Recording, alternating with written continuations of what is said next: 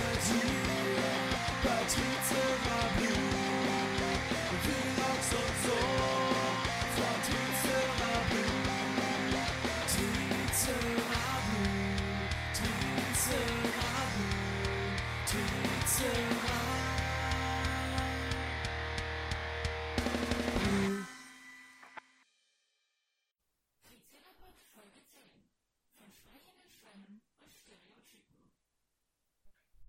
Robin.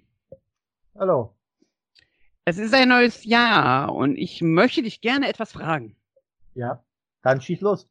Wenn ich sage Tokusatsu, an was denkst du instant?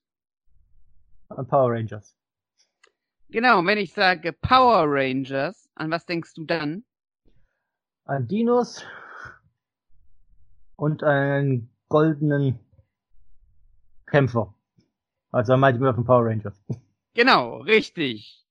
Und da ein neues Jahr gestartet ist, sozusagen, ähm, würde ich sagen, fangen wir doch auch einfach mal beim Anfang an, weil wir sind jetzt am Anfang des Jahres. Also fangen wir doch auch mal am Anfang der ganzen Leidensgeschichte an, wieso wir eigentlich uns hier befinden. Und zwar ähm, Back to the Roots. Uns, back to the Roots. Lasst, lasst uns den Anfang allen Übels besprechen. Lasst uns die erste Folge Mighty Morphin Power Rangers bereden. Hier ist Tim und neben mir, beziehungsweise digital neben mir, du bist ja nicht wirklich neben mir, ist der gute Robin. Hallo nochmal. genau. Wir sind zu zweit. Wir wollen euch gerne etwas heute erzählen über, ja, die erste Mighty Morphin Power Rangers Folge. Und wie heißt sie, Robin? Day of the Dumpster. Auf Englisch, im Original. Und auf Deutsch, genau. äh, die Rückkehr der Hexe. Genau. Welchen Titel findest du schöner? Äh, naja, also, die Rückkehr der Hexe ist halt so der 0815. Also, im Standard. Sagt halt nicht viel aus. Also ich hätte wahrscheinlich den Titel eher in der dritten Staffel vielleicht genommen, wo sie, oder was, zweite Staffel, da wo sie halt wieder dann kommt ist, nachdem dort Z sie verbannt hat. Ja, das stimmt. Ähm, aber da wusste ja noch keiner, dass es überhaupt eine dritte Staffel gibt. ja. Aber das ist halt sowas, was ich vielleicht eher genommen hätte, wenn der Charakter schon eingeführt geworden ja. wäre. Also ich hätte ich hätte einfach den Titel genannt, äh, ein schwebender Kopf entführt fünf Teenager. so kann man es natürlich auch sehen. Wir machen da so einen Arthouse-Film draus. Und zwar Köpfe, die Teenager entführen. Dann haben wir einen perfekten Arthouse-Titel. Dann legen wir noch so einen Sepia-Filter drüber. Und dann wird dieses ganz Absurde in dieser Folge, weil Spoilergefahr, diese Folge ist, finde ich zumindestens sehr absurd und sehr nicht erklärend, finde ich, würde dann sehr gut in so, in so ein Arthouse-Ding reinpassen. Wollen wir mal über die Anfänge reden? Und ich würde sagen, wir holen ein bisschen aus, oder? Ja, also ich würde sagen, die ersten Überlegungen von Saban ein bisschen gucken, beziehungsweise das was wir nie gesehen haben, bis vor ein paar Jahren. Richtig. Ähm, wir sollten vielleicht für die Zuschauer, die ansonsten mit so Power Rangers oder Tokusatsu nicht so vertraut sind, vielleicht einfach ein bisschen ein paar Eckpfeiler geben. Und zwar, wenn wir die Ursprünge von Power Rangers uns jetzt anschauen, müssen wir nach Japan gucken. Und Power Rangers benutzt bis heute übrigens auch die Basis einer japanischen Serie aus der Super Sentai Serie. Das heißt, die Kampfszenen werden übernommen. Heutzutage wird auch relativ viel selbst gedreht. Das war zu Zeiten von Mighty Morphin eher nicht so, zumindest in der ersten Staffel. Da hat man relativ rigoros einfach sehr, sehr viel einfach aus den japanischen Kampfszenen übernommen, um Geld zu sparen. Und hat das Ganze mit einer eigenen Geschichte unterlegt und auch mit eigenen Schauspielern und eigenen Soundtracks. Also es ist schon irgendwo ein eigenes Werk, aber halt wirklich auf der Basis von Szenen aus dem japanischen Original. Und man, das muss, was man zu sagen ist, das werden wir später gleich nachher nochmal, weil ich ein paar Beispiele bringe. Man merkt es stellenweise auch, wo die Schnitte sind. Stellenweise? also, ähm, ich, ich finde, ich finde, das merkt man bei Mighty Morphin sehr häufig. Und auch, ja, ja. auch, auch, auch Jahre, auch Jahre später. Ich will da noch nicht mal Mighty Morphin ausnehmen. Ähm, das, merkt, das merkt man bis heute, aber darüber können wir nachher in Ruhe reden, würde ich sagen. Aber jetzt fragt sich da gekonnte Zuhörer so, warum machen die Amerikaner das eigentlich? Ähm, wir wissen alle, dass in Amerika sich Sachen besser verkaufen, wenn sie amerikanisch genug sind. Das, da gibt's genügend Sachen ähm, im Anime-Bereich, die gemacht wurden. Man denkt mal an Sailor Moon, man denkt an ähm, was gibt's, was gab's denn noch, was was sehr zu Tode adaptiert wurde? Ähm, Yu-Gi-Oh, Pokémon, ne? Äh, Muss Sandwiches essen, Dragon Ball auch, genau. Und ähm, wir befinden uns jetzt zeitlich in den 80ern. Super Sentai läuft schon seit, na, sagen wir mal, zehn Jahren ungefähr in Japan und auch relativ erfolgreich. Und dann ist es nicht weit her, dass findige amerikanische Produzenten, in dem Falle Heim Saban, auf den Gedanken kommen, dieses Erfolgskonzept natürlich für die USA zu übernehmen. Das Ding ist, dass Amerikaner nicht viel mit der japanischen Kultur damals anfangen konnten. Also das war ihnen schon so ein bisschen fremd, jetzt mal ganz neutral gesprochen. Ähm, auch mit Sushi und Co. konnte man nicht besonders viel anfangen. Was passiert ist, dass das Saban aber am eigenen Leibe zu spüren bekommen hat. Nämlich, was hat er denn als allererstes versucht mit einer Sentai-Staffel namens Bioman? Er, er hat es versucht zu adaptieren. Also genau das, was du vorhin beschrieben hast, mit eigenen Schauspielern und alles. Als allererstes hat er tatsächlich probiert, das Ganze zu synchronisieren. Das ist ja der Witz. Er hat es tatsächlich probiert und ist dann aber äh, gegen Bäume gefallen, äh, nicht gefallen, gefahren. Ah, ähm, das bedeutet, es wurde halt überhaupt nicht gut aufgenommen auf seinem Ziel, auf seiner Zielplattform, also praktisch den USA. Und das nächste ist, wenn du gesagt bekommst, die Serie funktioniert in den USA nicht, weil die Essen mit, mit Essstäbchen und Essen rohen Fisch, das versteht ja keiner, ne? Was machst du dann? Dann adaptierst du das mit eigenen Schauspielern quasi. Genau, bringst es in den amerikanischen Kontext.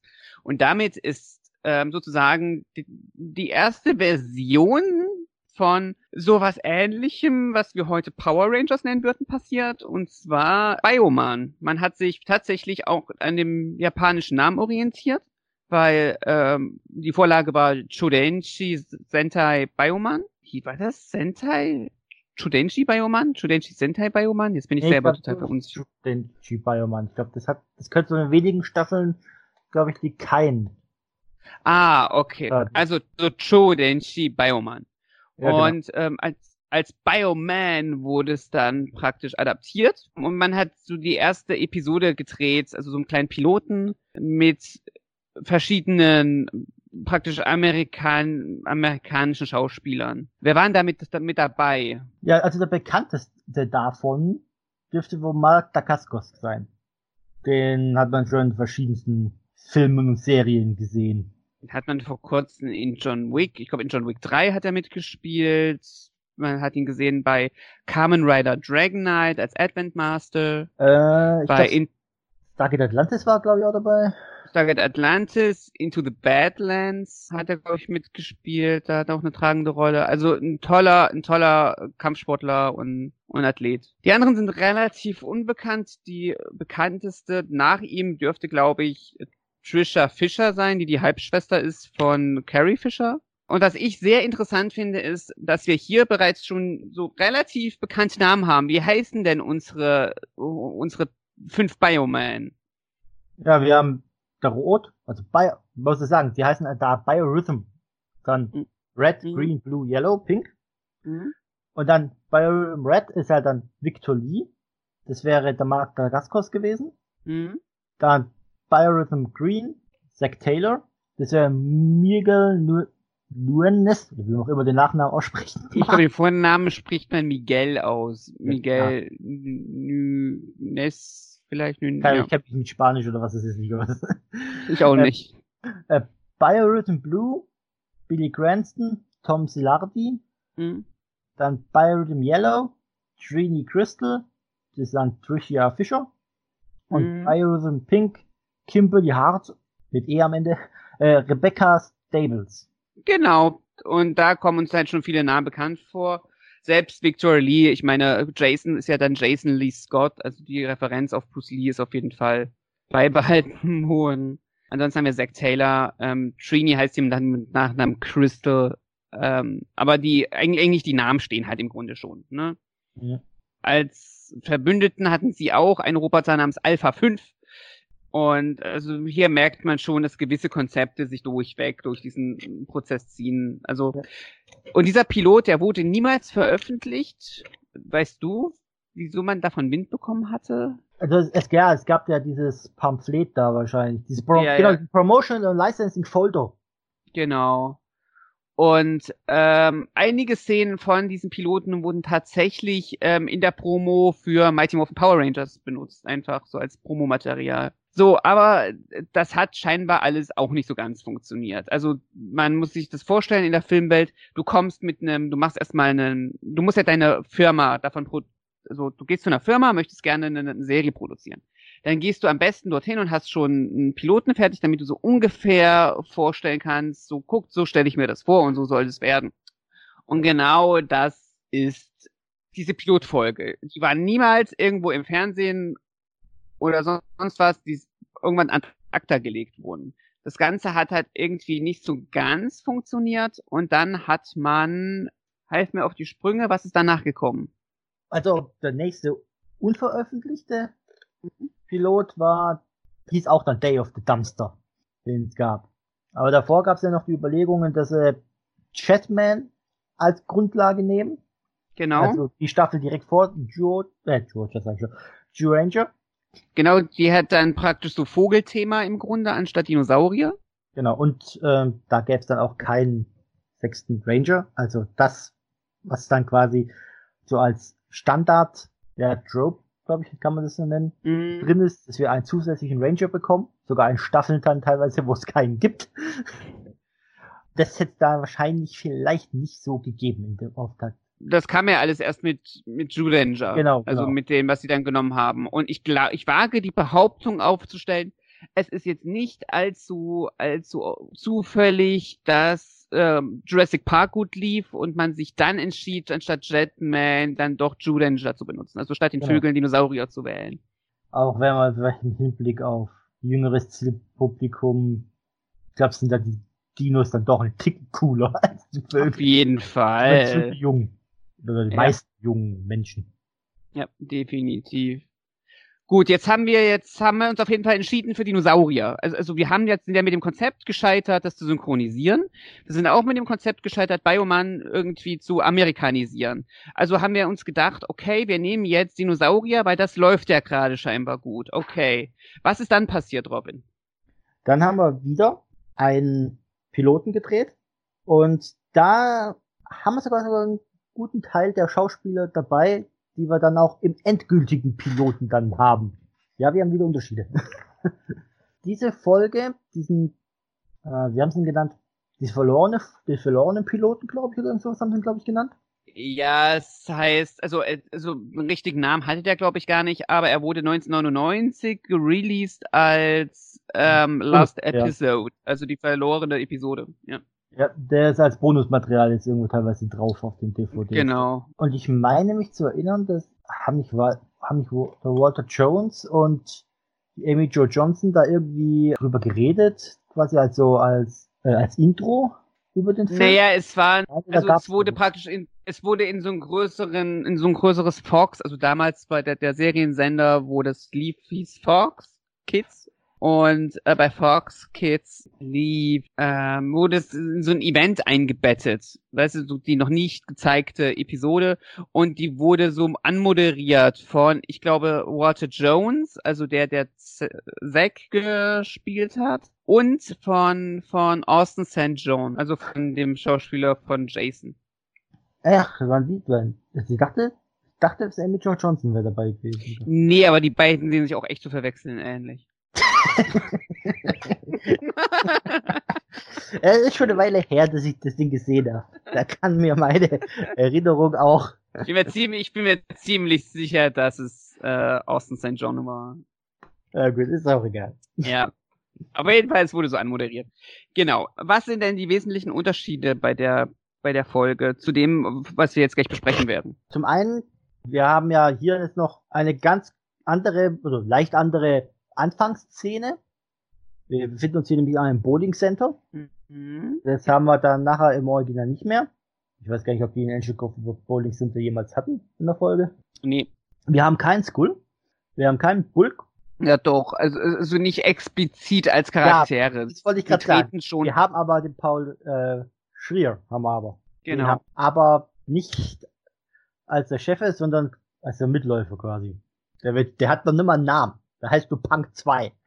Punk Number 2. Ja. Und da gibt es doch den Gangleader und Punk Number 1 und einen Female Punk. Genau, also sie haben so eine ganze Punk-Gruppe um sich rum. Also es sind halt nicht so zwei Idioten, die zusammen abhängen, sondern sie sind halt wirklich in so einer Gang, in so einer Bande. Genau. Wir haben eine andere Schauspielerin für Trini mit Audrey Dubois. Das war auch ihre einzige Rolle bei Power Rangers. Und warum sie nicht übernommen wurde, das hat wohl Gründe finanzieller Natur. Das Thema begleitet uns in diesem Podcast sehr. Ja. Ja, und ähm, Bulk und Skull werden halt ja als Comedy-Element und die werden ja auch dann teilweise ein bisschen ausgekontert, auch durch ihre, durch die anderen, die ja mit ihrem Kampfsport können sie ja mal kurz äh, über ihre Schulter werfen. Aber da ist es halt eher Comedy-Element lastiger mhm. und du merkst halt eher, dass es halt wirklich nur eher Verteidigungssache ist. Wenn ich hier die Zusammenfassung lese, ist es schon, wirkt es ein bisschen ein Ticken brutaler. Oder der Typ schreibt es nur so. Weil hier, even Billy gets in on the action with a nice punch to the gut. Das ähm, ist jetzt etwas, ja. was ich nicht von einem Ranger erwarte.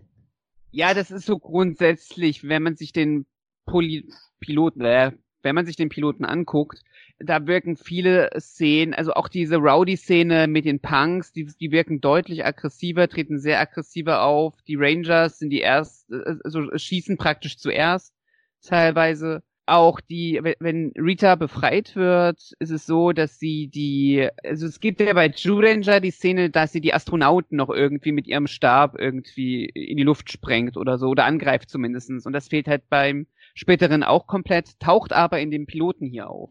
Also die Rangers sind halt schon viel, viel derber drauf und halt auch die Kampfszenen sind ein bisschen expliziter.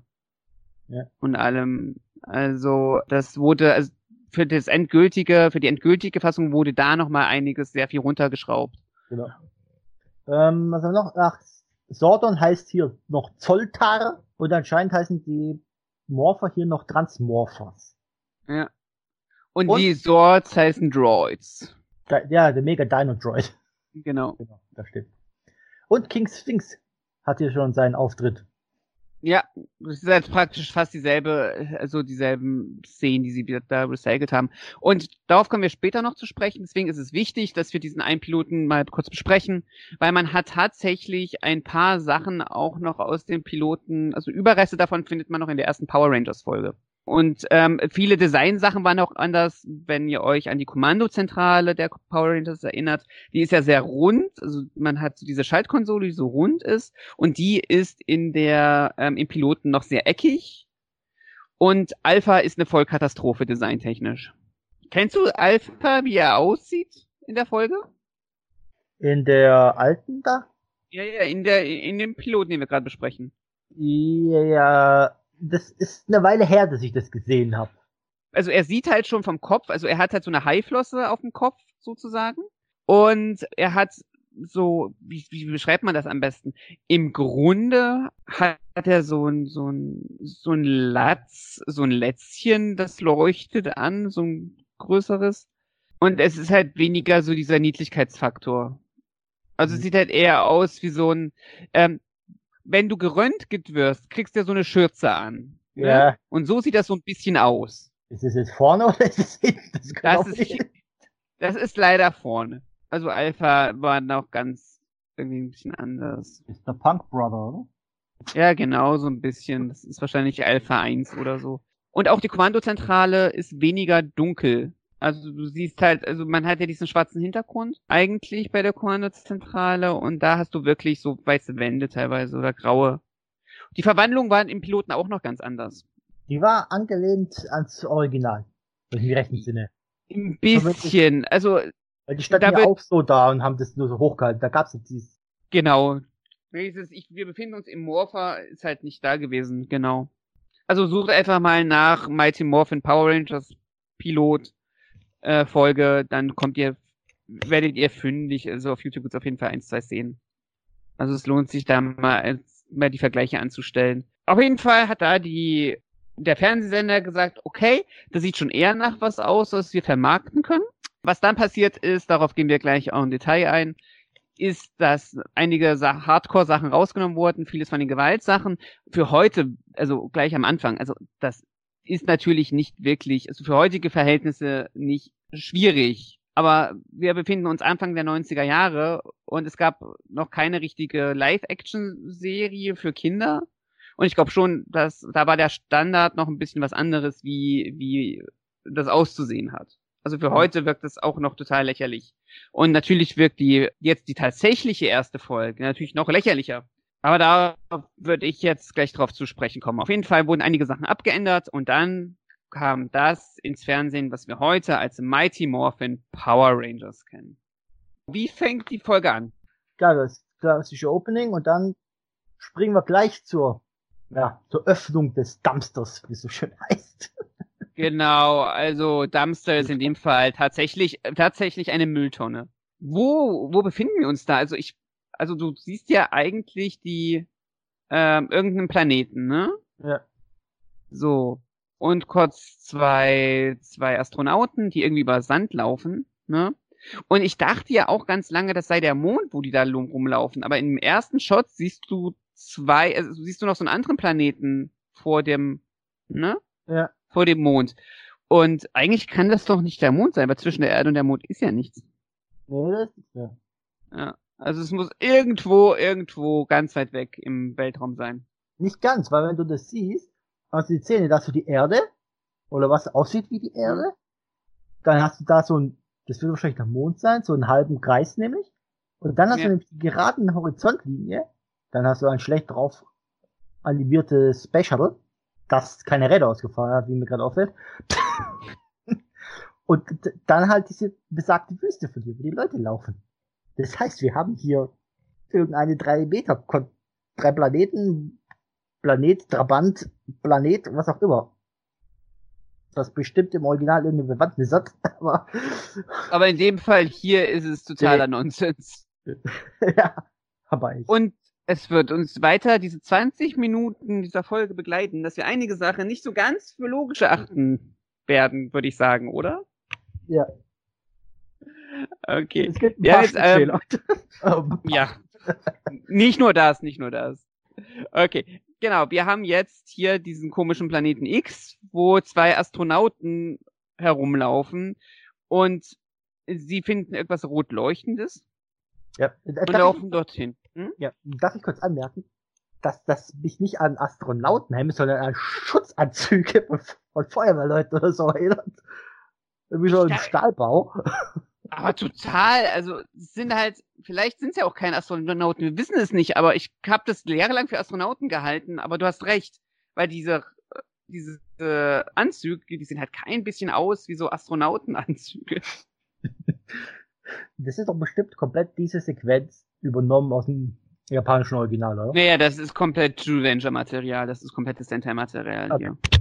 Und ich, ich mag, ich mag die Stelle, weil der eine Astronaut sagt so, oh, was kann das denn sein? Und dann, und dann sagt der andere Astronaut, das hier ist eine riesige Mülltonne aus dem All. Und ich denke mir so, genau. Das ist das, was ich auch sagen würde. Einfach das Offensichtlichste raushauen. Es ist, es ist, es ist eine Mülltonne aus dem All. Ja, cleveres Kerlchen, wo bist du gerade? Ne? Und darauf ist ein oh. leuchtender Stein. Und was macht man mit leuchtenden Steinen, wenn du nicht weißt, was es ist, Robin? Dran ziehen und versuchen rauszunehmen. Genau. Und sie denken sich so, wir machen das Ding jetzt mal auf. Und dann geht's relativ auf und die Monster tauchen plötzlich auf. Wobei ich es interessant finde, der greift hin auf den, auf den Stein, nimmt die Hand weg, aber im nächsten Moment schieben sie schon den Deckel runter. es geht halt schnell, es geht halt schnell. Es geht schnell. Genau. Das ist, glaube ich, auch, kann man so sagen, das auch, auch das unterschwellige Motto von der Folge. Es geht schnell. Es, es geht, es geht alles richtig schnell, genau. Was, ähm, man, das, was man woanders bemängeln kann, es dauert zu lang, zu schnell. Ich finde ja, dass diese Folge, also so, so das Grundsetting ist halt sehr, sehr schön aber es geht halt alles viel zu schnell. Man hätte sich mehr Zeit nehmen sollen. Ja. Vielleicht so irgendwie, ich weiß nicht, vielleicht so zwei, zweieinhalb Stunden mit besserem Budget und mit vielleicht äh, Effekten aus vielleicht im Jahre 2017. Ich glaube, wenn das jemand machen würde, fände ich das richtig gut. also ich bin der Meinung, es hätten ja fünf oder zehn Minuten hätten ja schon gereicht. Um das Ja, total. Also einfach eine Doppelfolge, mach eine Doppelfolge draus. Fertig, ne? Ja. Monster tauchen auf. Wir sehen zum ersten Mal ähm, Golda, Finster, Babu und wie heißt der andere? Squad? Äh, Squad. Squad. Ja. Mhm, genau. Und man bitte darauf, also wenn man jetzt mal die Folge dann mal anguckt, mhm. bitte darauf achten. Golda hat keine Flügel. Das wird noch wichtig. ja. ähm, und, und die Astronauten gehen mega ab, äh, robben zurück und sind ganz, ganz entsetzt und ähm, schreien und die Monster freuen sich ja alle. Und dann taucht Rita auf. Ja. Was ich aber auch interessant finde, der Spruch vom Opening, wo sie sagt, ja, after 10.000 years I'm free, it's time to conquer Earth. Das sagt sie gar nicht. Ich war auch der festen Überzeugung, dass sie das in diesem Moment sagen würde, aber macht sie nicht. Nee. Finster sagt das jetzt, die Jahre, wie viele Jahre sie verbracht haben da drin. Das stimmt. Rita ist ja eigentlich im japanischen Original äh, Pandora und die mhm. Mülltonne ist eigentlich die Büchse der Pandora, wo alles übel drin ist. Allgemein hat Danger sehr viele An Anlehnungen an, ähm, an griechische Mythologie. Oh. Und auch die, ganz, auch die ganzen Monster sind Monster aus der griechischen Mythologie. Nee, kurz, Wings, können die griechische? Griechisch, also auf jeden Fall so antike, antike Mythologie auf jeden Fall. Weil zum Beispiel, ähm, es gibt ja dieses Monster mit den vielen Augen, ne? Und ja. das ist Argus. Wo du heute ja immer noch diese Redensart hast von äh, ein Argusauge ja. haben oder Argus, Argusaugen haben, also die Augen, die überall sind. Und das ist halt ja. eigentlich auch eine mythische, eine mythologische ja. Figur.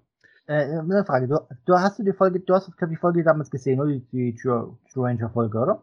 Ja, ist schon ein bisschen länger her, aber ich habe, glaube ich, die ersten paar Ranger Folgen habe ich gesehen, ja. Hat äh, Pandora da dem Golda-Äquivalent seine Flügel wiedergegeben? Ich habe keinen blassen Dunst. Weil wenn du bei Minute ein, also eine Minute 52, mhm. wo dann da diese kaputte Tonne, mhm. da liegt der Deckel im Vordergrund, da hat nämlich Golda wieder Flügel. das ist aber krass. Warte, äh, 52, muss ich kurz mal gucken? 1,52. Tatsache, Tatsache. Also ich glaube, ich glaube, Injudanger hat ja halt nie seine Flügel verloren. Er kann sie halt ein- und ausklappen. Nur in den in den Footages von von Mighty Morphin hat er ganz lange, äh, also was heißt ganz lange, das ist auch sehr inkonsequent überhaupt umgesetzt. Aber ähm, fliegt ja halt selten und Ben Judanger hat ja halt viel mehr Flugszenen. Ja. Ja, der verliert sie doch, der bekriegt sie doch dann nachher von Lord Z, glaub wieder. Genau, richtig, genau. Genau, aber stimmt, ja, da siehst du am Rand, wie, wie Golda ähm, seine Flügel hat. Also ich finde, dann, das sieht auch besser aus. Ja, finde ich auch. stattlich aus. Ja, auf jeden Fall. Wollen wir mal ganz kurz auf, ähm, dadurch, dass wir die beiden jetzt ja gerade besprochen haben, mal ganz kurz auf die Synchronsprecher und die Schauspieler eingehen von Rita und von Golda. Gerne, gerne. Kannst du was zu den Schauspielern sagen? Äh, Pandora, das ist jetzt hier in, in der ersten Staffel Mighty Morphin, ist es ja noch die Schauspielerin von aus Ranger, wegen dem Material, das übernommen wurde. Genau, also da gab es keine amerikanische Schauspielerin, da wurde rein nur das Material aus Japan benutzt. Das heißt, es ist die gleiche Schauspielerin, die auch Pandora gespielt hat. Genau. Ja, danach, also auf Staffel 2 hat sie dann jemand anderes übernommen. Weil sie kein Material einfach mehr hatten. Ja, also gespielt wurde äh, Rita dann von Machiko Soga. Habe ich es richtig ausgesprochen?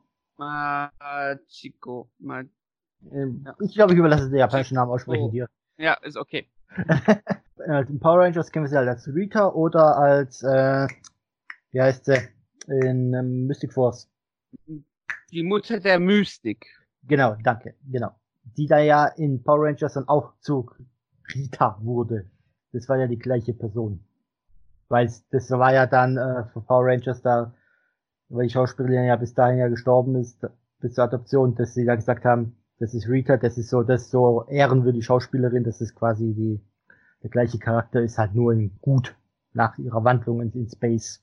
Genau, sie ist ja dann auch gut geworden. Sie hat aber noch in ein paar anderen Toku, ähm, genau. Toku-Sachen mitgespielt, ne? Ja, Super Center hätten wir noch das Death Mask Monster aus Battle Fever J. Mhm. Dann Queen Hadrian in Denjiman. Okay. Und San Vulkan, genau. Earth Imperial Empress Laraba in Masked okay. Ja, und dann halt die beiden anderen Rollen. Okay, also sie war halt einfach so ein typischer 80er Jahre Willen, da haben sie relativ auch viele Schauspieler recycelt. Ja. Also das heißt recycelt, aber zumindest äh, durften Schauspieler mehrere Bösewichter spielen. Das genau. ist ganz nett. Synchronisiert wurde sie von Constanze Harpen. Und das ist eine wirklich eine, eine Schauspielerin, die kannte ich witzigerweise schon durch einige Rollen und ich hatte bis heute, bis ich das recherchiert habe, mich immer gefragt, so, die kommt, dir kommt die Stimme so bekannt vor. Aber ich konnte sie absolut nicht einordnen. Die, die hat aber in relativ vielen Filmen mitgespielt und ist auch Comedian und so. Und ähm, die hat zum Beispiel beim Otto der Liebesfilm, da ist schon, der ist schon ein bisschen älter, aber wenn man sich den anguckt, da gibt's eine Vermieterin, ja. wo äh, mit dem mit der Otto immer wieder Probleme hat. Und das ist Rita. Das ist Konstanze Harpen. Das ist praktisch unsere Stimme, die wir als Rita kennen. Okay. Und in Schindlers Liste, übrigens ein sehr schöner Film, noch der auch sehr zum Nachdenken anregt, ähm, war sie die Frau Nussbaum. Also wenn jemand mal Schindlers Liste anguckt, guckt nach Frau Nussbaum, das ist auch Konstanze Harpen. Und sie hat noch eine Synchrorolle, also sie hat ganz viele kleine Synchrorollen übernommen ich habe mir mal eine kleine Rolle rausgesucht und zwar aus Power Rangers Samurai und die in der Episode eine unmögliche Mission ähm, spielt sie die kleine alte Dame, also spielt, spricht. Da spricht sie die kleine alte Dame. Vielleicht für Leute, die Samurai-Fans sind, vielleicht da einfach mal reingucken. Der Synchronsprecher von Golda, das ist Dieter Knust. Dieter Knust hat echt nicht viel gemacht dieses, das berühmteste, was ich rausgefunden habe, ist Goro aus Mortal Kombat. Und der, und derselbe Sprecher, der Golda im, im, äh, im Amerikanischen gesprochen hat, der hat auch den Hund bei We Are Troopers gesprochen. Gut, aber jetzt sind auf jeden Fall unsere Monster frei und Rita macht ihre ähm, Büchse der Pandora kaputt. Und sie sagt ja, sie wird den nächsten Planeten irgendwie erschrecken. Und dann frage ich mich halt einfach, wir haben doch gerade gesehen, dass da ein anderer Planet dazwischen liegt. Warum fängt sie da nicht an? Weil ich, ich glaube eher, das ist ja so, weil das geht ja dann, schwenkt ja rüber dann zur Erde. Ja. Ich glaube ja, das ist eine ist Erde, Mond, das wird dieser ominöse andere, äh, und dieser ominöse andere Planet da, dieser komisch gestreifte da, ja. das ist der Planet, auf dem wir uns gerade befinden. Ja, ja, das stimmt. Ja, okay, es kann der Mond sein. Okay, dann könnte man sagen, okay, Erde ist der nächste Planet, wo wirklich Leute sind. So, das also Rita ist jetzt. Im Sonnensystem so gibt's ja nichts. Außer uns. Nein, nein, es gibt ja noch Aquitar. Der ist aber nicht in, der Milch, äh, nicht in das im Sonnensystem bei uns, oder? Ja, das stimmt, ja, das stimmt, ja. Ich glaube auch nicht. Aber auf jeden Fall beschließt Rita, ich bin jetzt frei und jetzt kann ich äh, böse Sachen machen. Ja. Warum? Das wissen wir nicht und ich glaube, das haben wir auch nie erfahren, außer dass sie irgendwie wahrscheinlich Kopfschmerzen hat. Wobei, diesmal hat sie noch keine Kopfschmerzen, oder? Nee, in der Folge hat sie noch keine. Nee, in der Folge hat sie keine Kopfschmerzen, aber äh, ich glaube, es fängt relativ zeitig an, dass sie ihre Kopfschmerzen hat. ja. Und dann kommt ja jetzt der Umschnitt. Jetzt sind wir im Youth Center Angel Grove. Chip and Juice Bar. Was ich aber jetzt gerade nicht verstehe, was ist das bitte für ein Spruch, der übergelegt wird im Deutschen? Ich weiß nicht, ob der Englischen auch ist, aber. Ähm, du meinst diese Radiosprecher, die irgendwie. Ja, das ist aber was mir vorkommt wie im Werbespot. Ja. Nee, also diese Radiosprecher, die gibt's auch im Original. Das wirkt so fehl am Platz, ehrlich gesagt. Ja, der halt einfach sagt, so wie toll Ernie's Youth Center ist und die machen halt so, so, weiß nicht, so einen typischen Radio-Jingle und du siehst halt so ein bisschen so das rege Treiben ja. ähm, im, in, der, in dem Jugendcafé. Was ich halt nie verstanden habe, ist so dieses Konzept von Ernie's Café, muss ich sagen.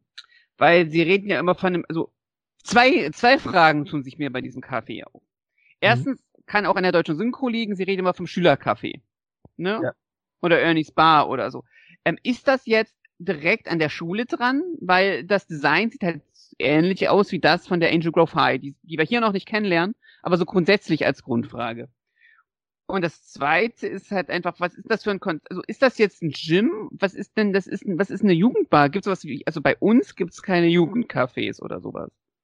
Nee. Nicht das. Aber was ich ja nicht jetzt verstehe, ist auch das du sagst, du verstehst das Konzept zwischen den zwei Sachen nicht. Mhm. Ich verstehe das Gesamtkonzept von seinem kompletten Sportangebot nicht. Nee, bietet alles an. Weil, wenn man jetzt alleine mal da kurz Pause macht, mhm. du hast einen, der macht da an einem Gerät so Muskeltraining. Ja. Du hast Trini, die da irgendwas macht auf der, Mat auf der Matte, ihre ja. Hm, Schattenboxen ist es ja nicht, das ist ja ein bisschen diese, diese also Bewegungen halt. Es ist, es ist, es ist halt so ein bisschen Tai Chi, Qigong, ja. irgendwie sowas, ne? Ja, dann siehst du ja noch äh, auf der Matte dann, wie Jason und Zack trainieren. Mhm. Und hinten einen Schwebeball.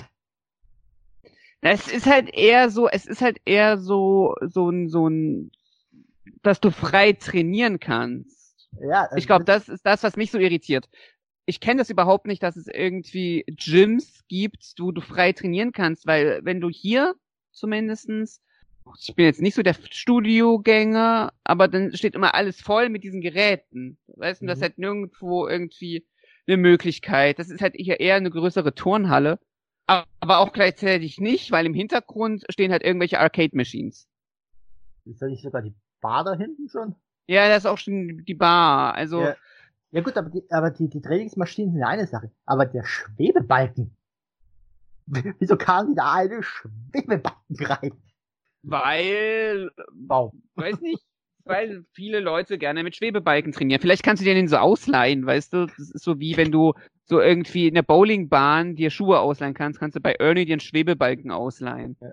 Oder die brauchten halt irgendwas, damit alle da sind und man sagt, ja, die sind alle trainiert, super dick, weil ja Kimberly kannst du auf dem Schwebebalken. Ja, es ist halt so die Einführung. Also, War wenn man hier auf eine Einführung reden kann. War? Kimberly eigentlich dann jemals dann so großartig mit dem Schwebebalken nochmal irgendwie aktiv? Ja, nicht mehr so ganz ja, erinnern.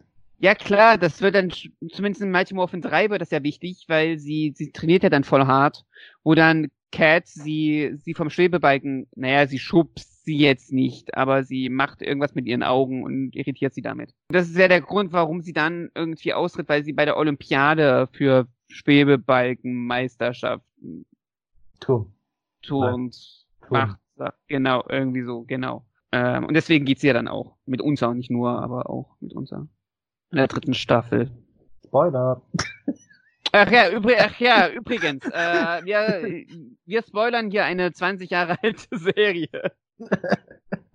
nee, 30 ist ja schon krass, es ist schon fast 30, ne? We are getting old. Naja, reden wir da nicht drüber, reden wir über die ganz tollen jungen Sachen. Ähm, du hast recht, uns werden so ähm, die, also die Shots sind schon sehr auf, auf unsere Helden getrimmt. Ja.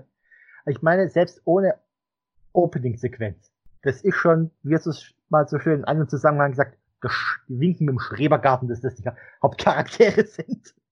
Ich frage mich ja, welche Farbe sie haben werden. Ich meine, der Typ, der, der die, der das rote Stirnband, den roten Karategürtel, das, rot, das rote Hemd und die roten Schweißbänder trägt, ob der vielleicht der blaue Ranger wird. Also, äh, also, dieser Dresscode ist schon ist schon voll da. Achte mal übrigens drauf, Jason trägt hier ähm, trägt hier nur Schweißbänder, ne? Auf der äh, und ansonsten nichts anderes. Achte mal drauf, weil das wird gleich nochmal wichtig. Jason und Zack trainieren. Trini macht Tai Chi Qigong und Kimberly macht ihr Schwebebalken-Ding. Da kommt Billy. Und da merkt man den Dresscode, finde ich, noch um einiges mehr. Weil er ist fast komplett in weiß gekleidet, weil er ja den äh, Karate-Mantel da anhat. Ja, den Dogi, genau. Da kennt sich da besser aus. Und halt drunter blaues Hemd mhm. und blaues Stirnband. Ja, aber man braucht ja noch irgendwas. Und da wir jetzt die, ähm, die, die fünf Helden voll haben, lass uns hier auch ganz kurz einen Blick werfen auf die Schauspieler und ihre Synchronsprecher. Womit fangen wir denn an? Wollen wir den Mädels den Vortritt geben? Ja, Ladies first. Okay. Fangen wir mal mit Kimberly an. Kimberly wird porträtiert von Amy Jo Johnson. Amy Jo Jones. Vielleicht interessiert ja unsere Zuhörer eher, was die Leute heute machen. Weil für viele war es ja eh sowieso der erste Job. Weißt du, was Amy Jo Johnson heute macht? Ich weiß, dass sie vor ein paar Jahren Flashpoint, die Spez also es noch Untertitel die Spezialeinheit, dass sie damit gespielt hat. Und den Gastauftritt im 2017er Power Ranger Film. Das weiß ich nicht. Richtig. Ähm, also da ist sie hier und da mal ein bisschen ein bisschen noch aktiv. Ansonsten eher so kleinere Filme. Aber ähm, Flashpoint ist, also ich muss ganz offen zugeben, ich will mir irgendwann mal ein paar Folgen Flashpoint geben. Einfach das nur. Glaub, auf, auf Tele 5. Tele 5, glaube ne? Ja. Hat gerade angefangen wieder. Ja. Ich habe mal ein paar Folgen gesehen von der ersten Staffel. Damals bei der Free TV Premiere. Damals noch auf RTL 2, glaube ich. Mhm. Oder 7. Oh, es, es, es, es, hat mich nicht jetzt so gepackt, dass ich jetzt zwangsweise weitergucken musste. Und ich würde halt einfach mal kurz einfach schauen, wie, wie Flashpoint, also wie sie sich dort macht einfach. Sie scheint ja einer der Hauptrollen zu sein. Äh, sie, ja, ja, sie ist, glaube ich, wenn ich es richtig noch weiß, eine der Scharfschützen. Auf jeden Fall hat sie von 2008 bis 2013 das du gemacht. Ich glaube, es ist die komplette Serie, glaube ich. Ja. Ja, ist komplett durch. Und sonst hat sie halt einfach noch ein bisschen Musik gemacht, hat irgendwie eins, zwei, drei, vier, fünf, sechs, sieben. Also, naja, CDs kann man jetzt nicht sagen. Also, ähm, zweimal hat sie einen Soundtrack mit aufgenommen. Ähm, dann hat sie irgendwie eine, eine Single rausgehauen, irgendwie eins, zwei Alben, zwei, drei Alben, glaube ich, und irgendwie noch eine EP. Also, sie ist halt auch irgendwie in der Musik. Also die Soundtracks sind für die Fernsehserie Felicity gewesen, wo sie auch und, die Hauptrolle. Äh, und Lines, das ist wohl ein Short Film. Mhm. Und The Space Between, da war sie Regisseur und bei Space Between wohl auch äh, der Autor. Ach, lustig. Also sie, sie hat auf jeden Fall noch, noch ein bisschen was gemacht. Synchronisiert wird Kim von Melanie Hinze. Die hat man vor kurzem erst bei Spider-Man Far From Home hören dürfen als Edith. Und weißt du, wo man sie noch hören konnte? Das ist wäre mir überhaupt nicht aufgefallen. Ne, sag. Sie hat in dem 2017er Power Rangers Film hat, hat sie Trinis Mutter gesprochen. Ah, okay. Also im Grunde von der Stimme her ist die neue Trini verwandt mit, ähm, also so, so, sozusagen praktisch mit der, ähm, mit, mit der Kim-Stimme, die wir im Deutschen hatten. Auch interessant übrigens Verwandtschaft ist, ähm, sie ist die Schwester von Julian, oh Gott, ich habe keine Ahnung, wie man diesen Synchronsprecher ausspricht, aber ich finde ihn ganz zauberhaft. Hagege, Hagege, HGG, also ist auf jeden Fall seine Schwester und das ist der Synchronsprecher von Trey aus Power Rangers Zio, also dem Gold Ranger. Kommen wir zur nächsten Dame in der Runde. Das ist Trini. Von wem wurde sie geschauspielert? Jetzt wird es auch wieder schwierig mit der Aussprache. Tui Drang? Ich habe mir den Vornamen aussprechen. Ja, ja, ja, ja, das äh, Tui, Tui wird es ausgesprochen. Ja, die macht heute leider nichts mehr. Die ist nämlich 2001 bei einem Verkehrsunfall ums Leben gekommen. Ähm, ich habe jetzt gerade überhaupt nicht Kopf, ob sie davor noch irgendwas gemacht hat. Hm, sie hat halt Kung Fu gemacht und hat ein Bauingenieurswesen studiert gehabt. Hat ein Stipendium dafür bekommen. Und sie hatte kleine Rollen in den Filmen The Crow, die Rache der Krähen und Agent Doppel Null, eine Lizenz zum Totlachen. Und ein Videoauftritt in der ähm, Enzyklopädie der Kampfkünste. Und, ähm, die Power Rangers Time Force Folge Vertrauensverluste wurde ihr gewidmet. Synchronisiert wurde Trini von Anja Strobel, zumindest in dieser Staffel. Also einige von den Synchronsprechern, ähm, einige von den Figuren hatten andere Synchronsprecher über die Jahre. Zum Beispiel Billy hatte auch eine, einen anderen Synchronsprecher später. Aber wir, gehen, wir beziehen uns jetzt auf diese eine Folge hier. Nur ganz kurz als Erklärung. Äh, Trini hatte auch zwei Synchronsprecherinnen und die, die wir hier hören, ist Anja Strobel. Und Anja Strobels ähm, Eintrag in der Synchronkartei ist einfach Trini aus Power Rangers. Also die hat nicht allzu viel gemacht. Dann haben wir äh, Zack, der aus irgendeinem Grund hier die ganze Zeit Zachi genannt wird. Und das ist ganz, das finde ich ganz schlimm. Weiß auch nicht ja. warum. Der Triceratops heißt ja im Deutschen auch immer Triceratops. Ja gut, aber da kannst du dich ja wenigstens noch drüber streiten. Also da kommt es ja drauf an, welches Latein und welche Sprachstufe und alles, ob das jetzt mit C oder mit K ist. Ich meine, Cäsar kommt ja, also unser Kaiser kommt ja auch von Cäsar, der, wenn du das halt mit K aussprichst, bist du sehr schnell bei, bei Kaiser und dann, ne? Ja, ja, ja. Bist du da sehr, sehr nah dran. Also da kannst du dich ja wenigstens streiten. Aber aus Zack Zachi zu machen, ist schon, ja, ich war, okay, weißt du, du hast Billy, du hast Trini, da brauchst du natürlich auch eine Zachi. äh, und eine Kimi und eine Jason nie. Ich weiß nicht warum. Aber auf jeden Fall haben wir Zack, das ist Zachi. Der äh, wurde von Walter Jones, wurde der ähm, porträtiert. Was hat Walter Jones gemacht? Er hat Nightmare in Lost Galaxy und Garrock in Wild Force seine Stimme noch geliehen. Echt? Cool, wusste ich gar nicht. Cool. Und mehr spuckt mir das Power Rangers Fandom.com nicht aus. Naja. okay, er kann tanzen, er kann singen und schauspielen. Hat der nicht irgendwie eine coole Mischung aus irgendwie, er hat doch so eine eigene ähm, Hip-Hop-Kampfkunst gemacht, wenn ich das richtig im Kopf habe. Hat er nicht irgendwie sowas gemacht wie irgendwie äh, Hip-Hop-Fu oder sowas? Er unterrichtet Salsa. Ah, okay. Er wurde als Tänzer ausgewählt bei der, bei der Abschlusszeremonie von den Olympischen Spielen 92. Oh, er hat für Billy vorgesprochen. Ach, lustig. Und dann ist er Zack geworden. Okay, ähm, synchronisiert wurde Zack von Albert Oppitz. Der macht seit 2001 irgendwie gar nichts mehr, aber er hat richtig viele kleine Rollen gehabt. Die, also ich habe mal nach der prominentesten irgendwie geguckt. Also er hat Jonathan in Buffy gesprochen. Das ist jetzt auch irgendwie mehr so eine Nebenrolle, aber die kam zumindest über mehrere Staffeln vor. Das weiß ich nicht. Ich guck ja. das. Ich guck das nicht daher.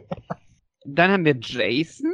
Der wird von wem porträtiert? Austin St. John. Was macht der so? Ich weiß gar nicht, was er jetzt macht. Also er, er, war Feuerwehrmann. Auf jeden Fall danach. Genau. Das weiß ich. Ich weiß gar nicht, ist er dann beim Militär gelandet oder sogar noch nachher? Ja, ja, er war auch noch, noch eine Weile beim Militär, war auch, äh, wie, wie, wie übersetzt man Paramedic auf, das auf Deutsch? Ähm, Sanitäter, glaube ich. Sanitäter, Sanitäter, Sanitäter, genau. Und war dann relativ lange auch komplett raus. Jetzt seit ein paar Jahren ist er irgendwie wieder auf der Bildfläche irgendwie aufgetaucht. Ähm, und hat jetzt ja irgendwie bei Beast Morphers in der zweiten Staffel einen, ähm, einen Gastauftritt. Wieder als Jason. Also Jason kommt wieder. Und er hat auch relativ lange, er hat relativ lange Karate gemacht. Wir haben bei Jason haben wir Tim Möseritz in, in der Pipeline als Sprecher. Der ähm, hat in richtig vielen DC-Sachen irgendwie kleinere Rollen oder oder Nebenrollen irgendwie erhascht. Ich habe mal bei Batman Ninja von 2008 hat er irgendwie Deathstroke gesprochen und im äh, im selben Film hat er auch Two-Face gesprochen. okay. Sehr lustig. Ich muss ja den Film mal jetzt auf Deutsch reinziehen, um zu gucken, ob man das raushört. Und jetzt fehlt uns ja noch einer von den, von den fünfen. Der ist dann Billy. Billy. Der einzige, der in allen Folgen Mighty Morphin Power Rangers vorkam. Tatsache. Ja. Der, der bis zum wir müssen ja wirklich sagen, bis zum bitteren Ende geblieben ist, ne? Ja. Genau, er ist geblieben bis kurz vor Ende von Sio und ist aus der Serie ausgeschieden, weil er krass gemobbt wurden, ge krass gemobbt worden ist, Grammatik, aufgrund seiner Sexualität. Mhm. Und das ist irgendwie echt nicht geil. Äh, und deswegen ist er dann aus der Serie ausgestiegen. Ähm, weißt du, was er dann danach gemacht hat? Vielleicht nicht Rollen, aber so, es muss jetzt nicht unbedingt irgendwie filmisch ja. sein, aber zum Beispiel ja. ähm, äh, Lady Killer von 96 und dann haben wir ja lauter Power Rangers. Auf jeden Fall eher so kleinere, kleinere Sachen. Ja. Äh, und der Schauspieler heißt David Yost oder Yost. Yost. David Yost wahrscheinlich, David Yost. Mhm. Und synchronisiert wurde er zumindest in dieser Folge, das war jetzt auch die erste Synchronstimme von Matthias Hinze. Der war der Stammsprecher von äh, Matt Damon. Also in äh, Der Soldat James Ryan hat man ihn gehört als Matt Damon. Und am 13. April 2007 ist er in Berlin verstorben. Wo man ihn vielleicht auch noch kennt, ist, er hat in den X-Men-Filmen halt Cyclops, also Scott Summers, gesprochen. Also wenn ihr mal bis 2007 einfach euch Matt Damon Filme anschaut, dann werdet ihr einfach bei ihm die Synchronstimme von Billy hören, die erste. Krass, jetzt haben wir uns ewig lange an den Synchronstimmen, an den Schauspielern aufgehalten, aber Ja, ich glaube, aber das muss das- auf jeden hm? Eine Sache kurz mal noch. Klar. Der David, äh, der David Just hat für Jason Lee Scott vorgesprochen Hm? und die Rolle gewonnen. Was? Ja. Aber, aber wie, hä? Ja, er, er, er, hat aber ja, aber der, ähm, der Herr Just hat dann das, das Gefühl hat aber, dass er mit der Rolle des Anführers nicht so ganz zurechtkommt. Witzig. Und dann steht dann hier noch weiter, dass die Rolle von Billy wurde dem Walter Jones hier angeboten. Das haben wir ja gerade vorhin besprochen. Hm? Und der, der und dann Walter Jones hat dann gesagt, nee, nee, die Rolle vom, von Zack passt besser zu ihm. Ach, cool, dann haben sie, haben sie sich so die Rollen ein bisschen Getauscht. her ge, getauscht. Und Ach, lustig. Jason Narvi, der Ja. Skull spielt, hat ebenfalls für Billy vorgesprochen. Das wusste ich sogar, ja. Aber ich, ganz ehrlich, das hätte, das hätte gut gepasst. Äh, Das hätte gut gepasst. Das hätte er gut hinbekommen. Allgemein, Jason Narvi, ähm, da, da sind wir jetzt gleich, die beiden kommen jetzt nämlich rein, Bulk und Skull. Ähm, die, die lernen wir auch in der ersten Folge jetzt gerade kennen. Ähm, ist ein sehr, sehr begabter Schauspieler. Also der äh, spielt auch Theaterstücke, äh, klassische Theaterstücke richtig gut. Also wenn ihr mal die Chance habt, ihn irgendwie im Theater oder so zu sehen, ich habe mir mal so ein paar Szenen angeguckt, das hat mich schon sehr beeindruckt. Vor allen Dingen, wenn man ihn halt nur aus dieser Deppenrolle ähm, namens Skull kennt. Guter, guter Schauspieler, guter Schauspieler. Also auch im klassischen Sinne. Auch auf der Bühne. Genau, die beiden kommen gerade nämlich rein und Skull, wenn wir dabei sind, werden, ähm, oder Skull wird, er ist ja alleine, ähm, Skull wird synchronisiert von Dirk Müller. Wenn ihr den Film Edge of Tomorrow kennt, dann ist das dort der Nachrichtensprecher. Ähm, und dann haben wir Bulk, gespielt von Paul, äh, was ist der? Paul Schrier? Schrier, genau. Weißt du, was der jetzt gerade macht? Hyperforce. Genau, er ist Jack D. Thomas, also Hyperforce Yellow in dem RPG, dem Web-RPG, was sie spielen. Das Mhm. ja auch keiner mit der Serie ist. Das heißt, also, es gibt auf jeden Fall einen Charakter, der auch noch von ihm in dem Universum verkörpert, verkörpert wird. Wenn man sich seine TV-Rollen anguckt, äh, Power Rangers Mas Mask Rider hat er mitgespielt als Firebug. Da hat er die Stimme gemacht.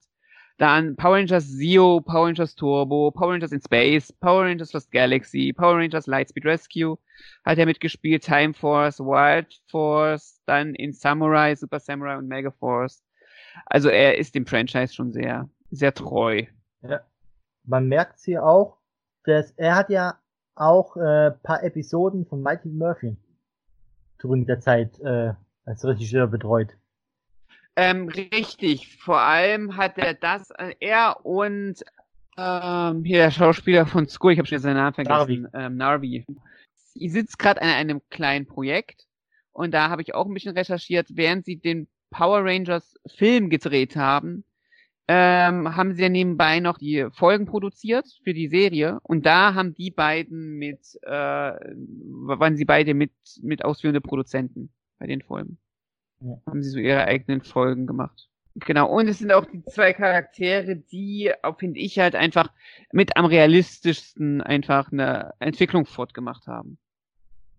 Also bis, bis Lost Galaxy haben sie nur konsequente Entwicklung gemacht. Und ich weiß nicht, was mit Bulk passiert ist in Power Rangers Samurai, aber da ist er plötzlich wieder total der Vollhonk. Aber kann halt einfach auch die Midlife Crisis sein oder so. Wir wissen es nicht. Ich glaube, das nennt sich Autor. Vorname Drehbuch. Die beiden kommen jetzt rein. Äh, Ach so, stopp. Ähm, Moment. Wir hatten noch den Synchronsprecher gar nicht von Bulk. Das ist äh, Michael Bauer. Der hat Kazunobel Chiba in, De in Detektiv Conan mit synchronisiert. Und ähm, wir wollen es mal zusammenfassen mit jede zweite Nebenrolle in Emergency Room. Es ist lang, die Liste. Die ist Also, lang. also die Liste der Nebenrollen in Emergency Room ist sehr, sehr lang. gönnt euch einfach mal auf der deutschen Synchronkartei den Eintrag von Michael Bauer und dann sucht mal die Abteilung, wo Emergency Room auftaucht. Ähm, ihr werdet sie schnell finden. Aber okay, jetzt äh, widmen wir uns mal wieder der Folge zu, weil Bulk und Skull kommen jetzt gleich hinein. Ne? Ja. Und ich weiß nicht, also es wirkte hier ein bisschen so, also entweder wollten sie mit Trini und Kimberly flirten, oder die hatten ein Date ausgemacht. Also beide. Diese Szene zeigt sehr gut, wie die deutsche Synchro einfach vieles Verhunzt. ein bisschen verhunzt. Wenn du dir die Szene anguckst, werden eigentlich im Deutschen Kim Trini als miese Mobber äh, hingestellt. Ich meine, wir wissen jetzt, dass wahrscheinlich Bulk und Skull schon ein bisschen länger mit dem befreundet sind, aber in dem Fall hier, für den Zuschauer ist nicht ersichtlich, kennen sie diese Typen, die gerade reinkommen oder nicht. Und im Deutschen sagt Trini irgendwie, oh nein, sieh dir bloß die an. Und damit, also es kommen halt zwei rein, die haben eine Lederjacke an und ein bisschen gegelte Haare und so, ne? Mhm. Und Trinis Reaktion ist, oh, guck dir doch die an. Im Englischen sagt sie, glaube ich, look, who's back. Und im Englischen kommt halt in diesen zwei Zeilen irgendwie viel mehr rüber, dass sie, dass, äh, dass sie sie bereits kennen. Wobei Und- das ja da trotzdem, auch je nachdem, wie es ja betont ist, er auch so ein bisschen Verachtung mitschwingen kann bei Look Who's Back. Also- ja, nee, ist klar, aber nicht so in der Tonlage wie im Deutschen. Im Deutschen ist, oh, guck mal, wer da jetzt ist. Und dann sagt, dann sagt Kimberly irgendwie der Fette und das, nee, der Dumme und das Biest oder so. Und dann geht sie so vo- voll auf Akrokurs. Im Englischen sagt sie, oh, uh, it's Burg and School again. Weißt du, irgendwie sowas. Das heißt, also sie, das sie, der Dünne und das Biest kann gut sein, aber es ist halt einfach so, ähm, ich schalte mal ganz kurz auf Englisch, dann kann ich dir genau sagen, was sie sagen. Warte mal. Uh, look who's here, Bulk and Skull. Und das wirkt halt so, diese so, hm, ja, da sind sie wieder, ne? Und im Mhm. Deutschen wirkt es halt schon sehr hart arrogant, finde ich. Ja. Wenn du halt einfach so sagst, so der Dünne und der Dicke, wie Ja, sehen die denn aus? Also das ist halt was ganz anderes, als du sagst, so guck, wer ist mal wieder da? Hm, Bulk und Skull. Die sind ein bisschen nervig, aber ne? Jetzt mach mal bei, bei Minute drei und zehn Sekunden pausier mal das Bild und guck dir den Gesichtsausdruck von Kimberly an.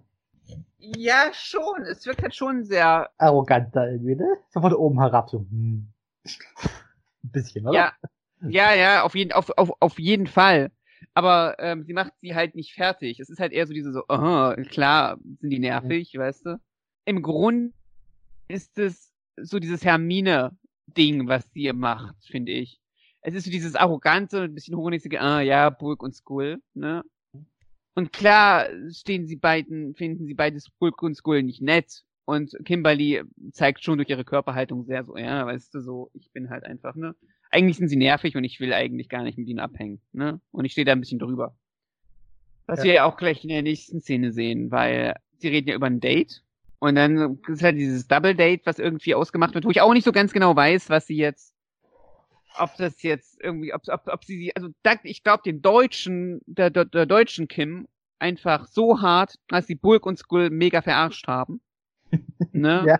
So kommt's rüber. Und hier richtig und in der englischen denke ich so, okay, vielleicht ist halt einfach irgendwas, ne? Vielleicht haben sie sich irgendwas eingebildet oder sowas. Also sie kommen nicht so bitchig rüber wie im Deutschen. Was aber, was man aber auch sagen muss, Zack kommt ja dann auch gleich zur Rettung der Mädels und die erstmal dann so, nee, nee, das schaffen wir schon alleine. Ja, ist ein cooler Move. Ist ein richtig cooler Move, finde ich. Mhm. Weil, weil die lösen ja ihr Problem eigentlich auch selbst. Und das ist, finde ich, für, also für heute ist es halt jetzt kein großes Ding. Nicht, es ist ein cooler Move, da einfach zwei starke Frauencharaktere mit reinzuhauen.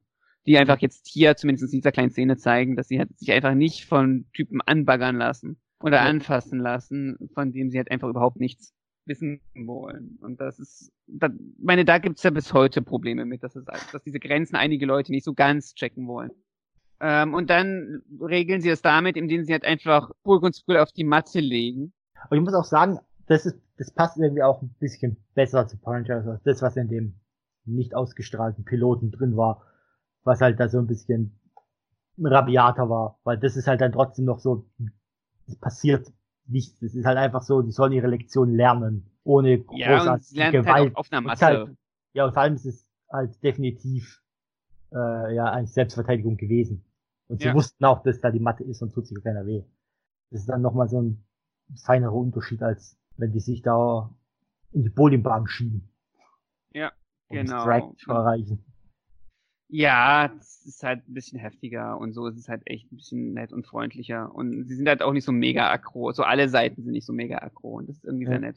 Wir bekommen eine Transition äh, zum Mond. Diesmal wirklich der Mond. Weil wir sehen auch die Krater und die Erde und so. Ja. Und wir sehen einen Palast, den Rita irgendwie in Windeseile gebaut haben muss. Obwohl wir wissen nicht, wie lange es her ist, ne, dass sie befreit wurde. Aber sie hat aus irgendwas am Mond hat sie sich da ihren Palast zusammengebaut. Mit einer Disco-Kugel oder was ist da oben? Mit einer Disco-Kugel obendrauf, ja. Auf jeden Fall. Sah, das, sah der Palast nicht später auch ein bisschen anders aus? Äh, bei Z, also sobald Lord Z kommt, sieht er anders aus. Da hast du dann so eine Seitenansicht auf den Palast. Und du siehst auch ab und zu, also jetzt nicht in dieser Folge, aber in anderen Folgen siehst du auch ganz fett, wie da irgendwie äh, Pandora's Palace draufsteht. Ja, da hält jemand ganz viel auf sich wohl.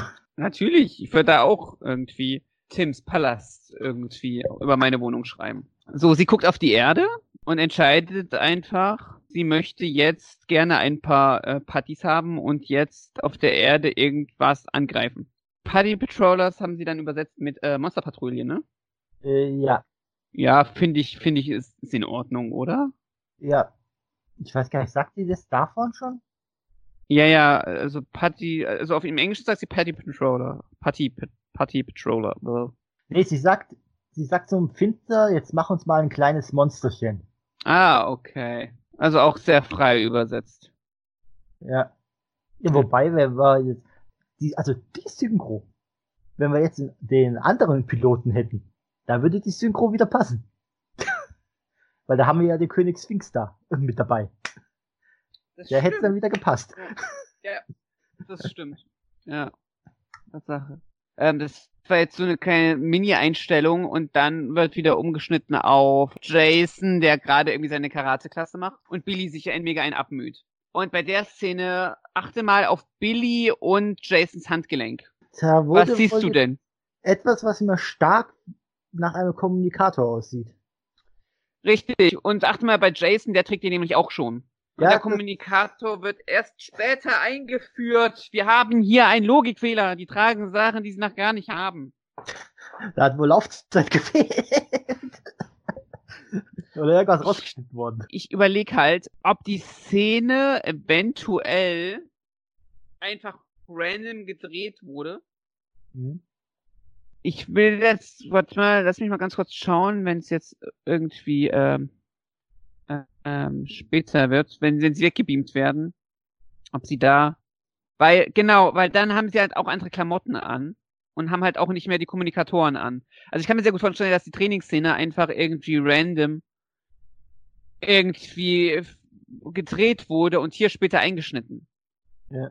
Weißt du, weil man braucht es jetzt nicht so unbedingt, weil Burg und Skull tragen ja auch irgendwie diese coolen Dogis und oben drüber ihre Lederjacke. Also die Outfits sind halt mega geil. Und dann zeigt Jason einfach mal seine krassen Karate-Skills. Und ja, Bulk legt sich halt einfach auf die Fresse. Aber was halt die Szene hier sehr viel aufmacht, ist im Grunde ein, hauptsächlich die sportlichen Aspekte herauszunehmen, oder? Ja, ja Billy ist ja der un bisschen unsportlicher. Ja, ja, aber das finde ich halt sehr interessant. Billy, also das ist auch so eine Sache, die wir vielleicht kurz besprechen können. Billy benutzt im Englischen sehr, sehr viele hochgestochene Fremdwörter. Die macht er im Deutschen nicht so viel dadurch wirkt er halt schon noch ein bisschen nerdiger, aber im Deutschen geht er so ein bisschen unter. Billy kommt halt hier nicht als Technik-Nerd rüber, sondern einfach als der Unsportliche. Also klar, also später erfahren wir, dass Billy so voll technikbegabt ist und so die ganzen Techniksachen. Er entwickelt ja auch den Kommunikator, den sie jetzt hier ja schon tragen und geht da halt voll, voll steil drauf. Aber hier in dieser einen Folge wird er einfach als, haha, guck mal, er ist der Nerd, der keinen Sport kann, eingeführt. Ja, aber weißt du, ich glaube, er ist ja sowieso, also jetzt mal im Vergleich, äh, derjenige, der ja die, zumindest am Anfang, die meisten Schwierigkeiten hat bei den Kämpfen dann gegen die Party Patrol Dagegen habe ich ja auch noch nicht mal was. Aber der Punkt, den ich halt aufmachen will, ist, wenn ich einen Nerd einführen möchte, ich möchte den Zuschauer jetzt diesen Techniktypen erklären, ne? Weil du mhm. zeigst ja irgendwie Jason, guck mal, Jason zeigt hier gerade voll Bulk und Jason hat das halt vorher auch schon gezeigt, wie cool sportlich er ist. Zack hat gezeigt, wie toll er ist, wenn er, wenn er ähm, so ein bisschen rumtanzt. Ne? Kim und Kim und Trini hatten ihren Moment, dass sie sagen können, okay, weißt du, wir sind starke Frauen und wir lassen uns hier nicht irgendwie von Bulk und School verarschen. Ne? Ja. So, alle werden vorgestellt mit Dingen, die sie gut können. Und Billy wird als einziger vorgestellt, als guck mal, was er nicht kann was hätte jetzt dagegen gesprochen, ihn irgendwie, ich weiß nicht, vielleicht mit irgendeiner Techniksache kurz zu zeigen oder ein Buch lesend oder irgendwie jemand Nachhilfe geben, irgendwie sowas, weißt du? Ja, also es Aber die einzige Technikszene, wo das so ein bisschen durchscheint, die kommt ja ein bisschen später jetzt. Die kommt dann ein bisschen später, aber das, das ist hier die Einführung der Charaktere. Weißt du, das, ja, das, das, sind jetzt, ich meine, von 20 Minuten haben wir schon 6 Minuten rum in dem, in dem Moment hier. Das heißt, wir haben halt einfach schon ein gutes, ein gutes Viertel drum. Und wir kennen schon fast alle. Und Billy ist halt einfach der Nerd, der, der sich ein bisschen schwer tut mit Sport. Ja. Und ich meine, sie sind alle Abziehbilder, sind alle Klischees. Ne, auch, auch Kimberly, da gehe ich später drauf ein. Die sind alle echt krasse Klischees. Also Zack ist der Hip-Hopper. Natürlich ist er der schwarze Hip-Hopper. Äh, Trini macht Qigong und Tai Chi und ist die Asiatin. Weißt du, das sind solche mhm. Sachen, klar sind das alles Abziehbilder. Aber bei Billy hackt's für mich noch einen Tacken mehr rein, weil er definiert sich nicht darüber, was er kann, sondern über das, was er nicht kann. Ein bisschen so, bisschen wie Bulk und Skull. Nur halt nicht so krass. Ja. Genau. Wobei man natürlich immer auch, das immer auch sagen muss, im Hinterkopf behalten, das ist halt die, äh, erste Folge da ist manches vielleicht noch nicht so ganz ausgeschrieben, wie es Genau, da, da, darauf gehen wir später ein, weil auch bei einigen Charakteren habe ich das Gefühl, dass sie nicht so ganz wussten. Also zum Beispiel Kimberly ist die ganze Folge über lang voll zickig. Das ändert sich ja dann auch relativ schnell. Ähm, all solche Sachen. Auf jeden Fall ist die, ist die Stunde dann beendet und dann äh, haben wir einen Umschnitt, da haben sich alle umgezogen und trinken halt einfach an der, an der Juice Bar irgendwie ihr im Deutschen ist es ein Spinatmilchshake, den gerade Ernie bringen möchte, oder? Ein Spinatsaft ist es. Ein kleiner Spinatsaft. Okay. Sagen viel Milchshakes und ein Spinatsaft, wenn ich das ja. so vom beiden Profil sehe. Ja, ich frage mich halt, ich, ich weiß nicht, ich kenne mich so, ich bin jetzt nicht der Ultrasportlichste, ähm, aber wer zum Geier trinkt denn einen Spinatsaft? Also vielleicht weiß es einer von den Leuten, die uns hören, aber äh, ist Spinatsaft ein Ding? Und wenn es heute ein Ding ist, das kann ich mir vorstellen, aber war das schon in den 90ern ein Ding? Na, Spinatsaft äh, irgendwie wir, sich reinzupfeifen. Ja, wissen wir, ob vielleicht irgendeiner da irgendwie auch schon auf, äh, auf dem veganen Trip damals war von den äh, Charakteren vielleicht? Kann das ja, natürlich sein. Also das wäre halt also jetzt abgesehen von dem äh, eventuell eher gesundheitlichen Punkt vielleicht, mhm. wäre ja das noch die andere Option, die heutzutage bei sowas immer mitschwingt. Das stimmt. Weil Spinatsaft dürfte keine tierischen Produkte haben, im Gegensatz zum Milchshake. Ja, oder Spinat macht stark, irgendwie sowas, ne? Naja, trinkt, wir erfahren leider nicht, wer es trinkt, denn es landet ja im Gesicht von Bulk. Genau, weil ein Erdbeben fängt an. Und das Erdbeben ähm, bringt alle total in Panik und ähm, wir bekommen mal ein paar seltene Aufnahmen von Leuten, die irgendwie wahllos durch die Kamera rennen. Das hat man dann später auch gar nicht mehr so viel. Ja. Die ganz panisch wegrennen und auch aus dem Jugendzentrum rausgehen. Diese eine, in dem Moment, der Bulk hat ja das Tablett im Gesicht mhm. und guckte so ganz entsetzt runter. Und dann kommt der Umschnitt auf die Stadt von oben. Das ist doch bestimmt aus, aus dem japanischen Original, oder? Ich glaube nicht oder? Nee, nee, nee, das kann nicht aus dem japanischen Original sein. Weil ich kann dir einfach sagen, wenn du dir die Autos anguckst, ist das Rechtsverkehr. Das ist nur, das ist nur ja. US-Aufnahme. Das ist definitiv eine US-Aufnahme. Die fahren nämlich richtig rum. Oder sie haben es gespiegelt, aber allgemein die ganze Szenerie sieht für mich nicht sehr wie Tokio aus. Und Sentai ist ja meistens Tokio. Außer weniger Ausnahmen. Ja. Und dann laufen ganz viele Leute durch die Gegend. Und wir kriegen dann einen Umschnitt auf die Kommandozentrale, ne? Dann sehen wir zum allerersten Mal unseren Mentor, der uns für sieben Jahre lang begleiten wird. Eigentlich sechs, oder? Ähm, was? Eins, zwei, drei. Der Alien, der Alien ist auch Kontakt drei. Turbo, Space, sechs. Ja, aber Turbo war auch nur irgend, war ja nur in der ersten Folge da oder so. Dann kam ja schon sehr schnell Dimitria. Ja, war aber nachher nochmal da. Der war Am doch Ende. dann zu Gast, äh, wo sie getauscht haben. Ach so, ja, gut, aber das ist jetzt, ja. Aber er hat so trotzdem in dem Jahr ja begleitet. Ja, gut. Er ja nicht stimmt. gesagt, dass er die ganze Zeit dabei ist. Weil ich glaube, zwischendrin hat er auch ab und an mal ausgesetzt. Weil die Folge woanders gespielt haben oder er halt äh, abgekappt wurde oder irgendwas. Ja, ja, das war dann später, als Tommy ihn fertig gemacht hat, ja. Aber auf jeden Fall kommen, sehen wir jetzt zum ersten Mal Sordan, der hier von David Fielding, glaube ich, gesprochen wird. Äh, Nee, nee, nee, gespielt, gespielt. gespielt, äh, Entschuldigung. Gespielt, Also das genau. Gesicht und Bob Manahan Hm? hat gesprochen. Ach, witzig, das ist so geteilt gewesen. Nee, warte mal, warte. Portrayed and first voiced by David Fielding, then Bob Manahan. Genau, weil ab der zweiten Staffel hat dann Bob Manahan übernommen und der ist ja dann verstorben und dann hat wieder David Fielding übernommen. Mhm. Habe ich das richtig im Kopf? Ma äh, der Robert Manahan ist 2000 gestorben. Ah, 2000, okay, also nichts Da war nix mehr mit äh. Sodom. Genau, okay. Uh, David Fielding, actor provided the voice and appearance of Sordon in season one. The Takeda was voiced by Manahan in subsequent seasons. Fielding's likeness was used throughout the duration of the series. Also du hast das Gesicht von David John Fielding, aber dann nachher die Stimme von Bob Manahan. Ah, okay. Also man hat halt praktisch sein Gesicht weiter benutzt. Ähm, einfach neu synchronisiert sozusagen. Sordan ähm, wurde gesprochen von Manfred Wagner. Der ist leider 1997 verstorben. Also er hat gerade noch so irgendwie Sordon ähm, synchronisieren können. 1997 ist dann praktisch mit 1997 dürfte Power Rangers Turbo sein, ne? Noch gerade noch so, ne? Äh, ja, ich glaube. Er hat echt viele Sachen gemacht, also sehr, auch sehr viele alte Filme, von denen ich viele nicht gesehen habe. Also auch noch so aus den 50ern oder so. Er, er durfte zweimal John Connery synchronisieren. Und zwar in The Rock Fels der Entscheidung unter anderem. Zuerst kommt ja erstmal Alpha, den wir sehen. Eieiei. Eieieiei. Weißt du, von wem Alpha gespielt wurde? Also die erste war Romy J. Sharp und äh, die Stimme stammt von Richard Wood.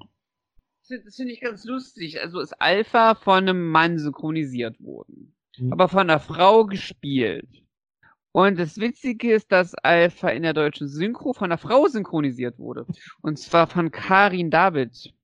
Die hat zum Beispiel Anna Wintour in Oceans 8 ähm, synchronisiert und haufenweise irgendwie Nebenrollen, ganz viele auch wieder bei Detektiv Conan und ähm, sie hat ein relativ großes Repertoire an Nebenrollen. Also kann gut sein, dass äh, euch mal irgendwann mal Alpha entgegenkommt. Genau, und Alpha hat so einen süßen kleinen Teddy in der Hand, der Ja. aussieht, der, der auch, so- auch so einen Roboterkopf hat. Der taucht ansonsten, glaube ich, noch eins oder zweimal auf in so kleinen Szenen, aber ansonsten überhaupt nicht. Ja. Äh, Aber es ist doch ähm, herrlich, wie, wie sich Alpha aufregt. Doch keine Ah, Teenager! Oh ja. Und ich finde, bei der Szene merkst du sehr gut dieses Verhältnis, das sich ja auch sehr schnell ändert zwischen Azordon und Alpha, weil wir gerade sagten, das ist die erste Folge, da ist doch vieles noch nicht ausgeschrieben. Weil Mhm. Alpha ist halt schon sehr kind, wird halt sehr kindlich dargestellt und Sordon so als die väterliche Rolle, die halt Alpha sagt, was, was er zu tun hat. Also es ist eher so ein Eltern-Kind-Verhältnis, was die beiden haben. Und später ist es halt tatsächlich irgendwie mehr so auf Augenhöhe, dass da man da tatsächlich irgendwie gleichwertige Partner sind. Ja.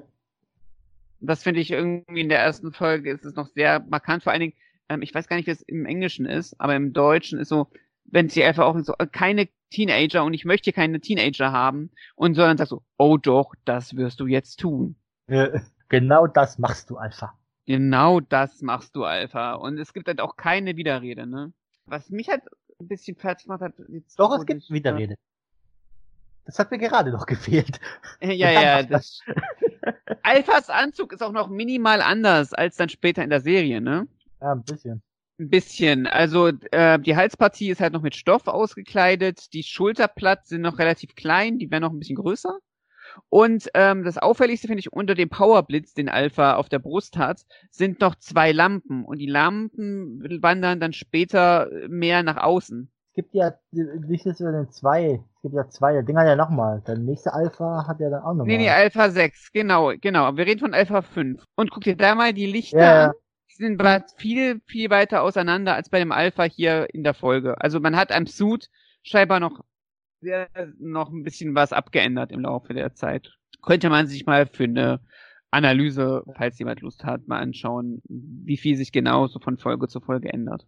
Im Englischen sagt so dann so, that's correct und nicht, oh Gott, Alpha, ja, das wirst du tun. Also er ist weniger autoritär als mhm. im, als im Deutschen. Auch da haben wir mal wieder so eine Verschiebung, die durch die Synchro irgendwie passiert ist. Und jetzt kommt eine Szene, wo ich mich einfach frage, holla die Waldfee, Leute, was macht ihr da eigentlich? Alle Leute im Hintergrund rennen aus dem Haupteingang raus und unsere fünf Helden stehen auf der Treppe und stehen rum in schöne aufgerennt. Und ich frage mich halt einfach, okay, es ist eine Erdbeben, ne? So entweder versuchst du aus dem Gebäude rauszukommen oder du versteckst dich jetzt unter einem Stuhl oder Tisch oder irgendwas, weißt du? Aber das war, hast du ja vorher auch schon gehabt. Da saßen die und oder standen sie noch an ihrem Platz und alle rennen. Ah! Das hast du ja vorher auch schon gehabt. Da haben sie sich auch nicht bewegt, nur dumm reingeschaut. Ja, es ist halt einfach sehr offensichtlich, dass sie sich aufreihen, um diesen schönen Beam-Effekt jetzt zu zeigen, ne? Aber. Also ich finde, das hätten sie auch draußen haben können. Ja, irgendwie sowas, weißt du? Und Jason schreit kurz bevor sie sich teleportieren, was schreit sie im Deutschen? Äh, geht in Deckung. genau, im Englischen sagt er hold on.